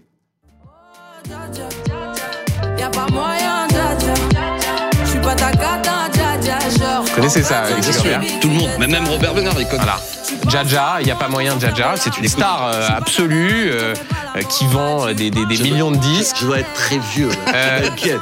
Je m'inquiète parce que Le- les enfants doivent écouter, mais ils sont plus à la maison maintenant et donc je n'écoute plus ça. Le fait que le président de la République euh, aille regarder dans le détail et reçoive à l'Élysée une chanteuse en parlant avec elle de la possibilité qu'elle chante à la cérémonie d'ouverture. Je, je vais pas me moquer devant un historien et Non, évoqué la possibilité de non, chanter Edith Piaf. C'est la monarchie dans toute sa splendeur quand même. S'il a rien d'autre à faire, juste aujourd'hui, que de choisir la musique de de, de, de la de la c'est quoi c'est la séance d'ouverture. Ouais, la cérémonie d'ouverture. ouais. Honnêtement, je suis sidéré. Moi, je rêve d'un chef de l'État qui parle moins, qui s'occupe pas de tout, qui prenne deux ou trois engagements importants, vous savez, qui nécessitent de la durée. Je sais pas, l'école, prenons l'école, qui a une vraie priorité, la sécurité. Mm.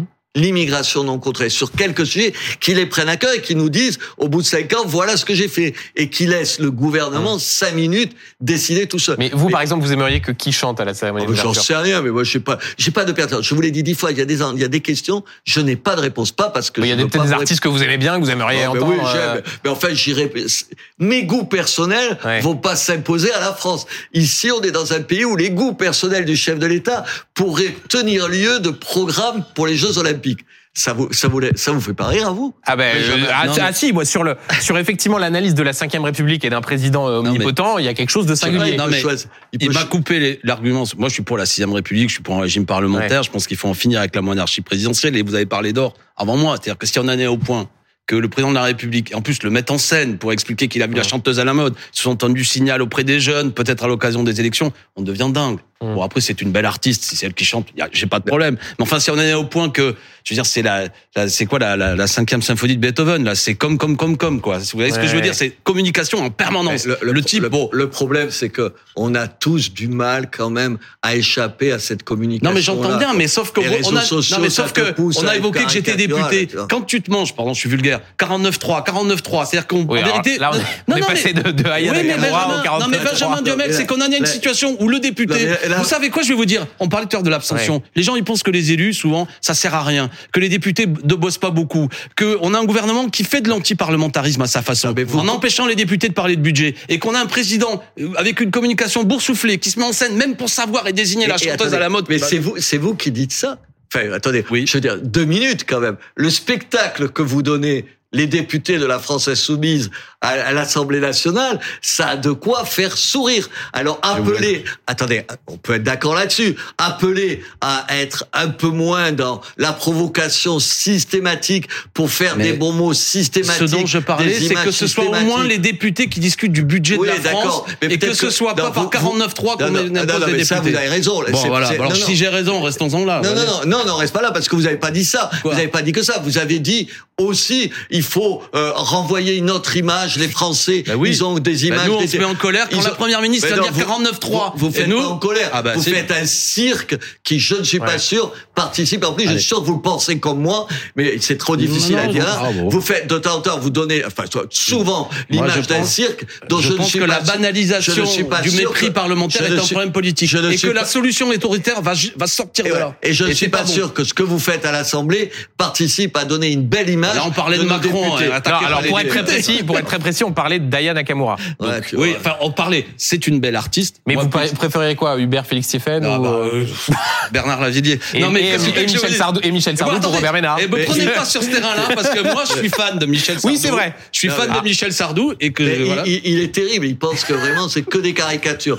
On est un peu plus subtil Quoi, que Sardou, ça, monsieur, de c'est pas une caricature. Et vous, qu'est-ce Ah. que c'est votre chanteur non, moi j'aime beaucoup Michel Sardou et Hubert Félix Stéphane et Aya Nakamura. Oui. Je suis assez, et- je suis et assez, je suis très quelqu'un- consensuel comme Quelqu'un lui répondrait ça. Quelqu'un lui répondrait Non, ça. Il lui aurait dit. attendez. C'est de la langue de bois. La langue de bois, vous tournons êtes pas autour du pot. C'est aussi une chanteuse. C'est une femme noire qui incarnerait la France. Ça peut être un message Mmh. que je trouverais plutôt sympathique. Non, mais enfin, pour quelle raison, y compris, Mais non, on- mais on la- est- on est elle incarne quelque pourquoi chose. pas une femme, pourquoi pas une noire? Mais je voudrais pas que ce soit le contraire. Mais j'ai compris, j'ai C'est compris. un casting que tu na- il faut qu'elle Robert Ménard, je suis pas dupe de ce que j'ai vu sur les réseaux sociaux Hum, et de toute une série d'arguments contre elle qui n'étaient pas que des arguments artistiques. Vous avez on a raison. de pas l'aimer, mais on n'a pas le droit de la traîner dans la boue tel que je le vois. Vous avez tout à fait raison Donc, et, et on a vu sur les réseaux sociaux une sorte de, de- sorte de vague de Mais par harcèlement contre, j'en ai ras égard. le bol Ouais, que vous dès avez qu'une artiste, dès qu'un intellectuel, dès qu'un français, parce qu'il a la peau noire, c'est toujours jamais à sa place, jamais vraiment Mais représentatif. Il y en a ras le bol. Attends, personne ne dit ça et on a la même. Ah bah allez a- sur les réseaux sociaux, Attends, vous allez on. Attendez, moi je n'y suis plus Non, sur je les parle pas réseaux de vous, là. sociaux. Je sais pas ce que vous avez Non, non, je vous dis ça, je n'y suis plus. Pourquoi?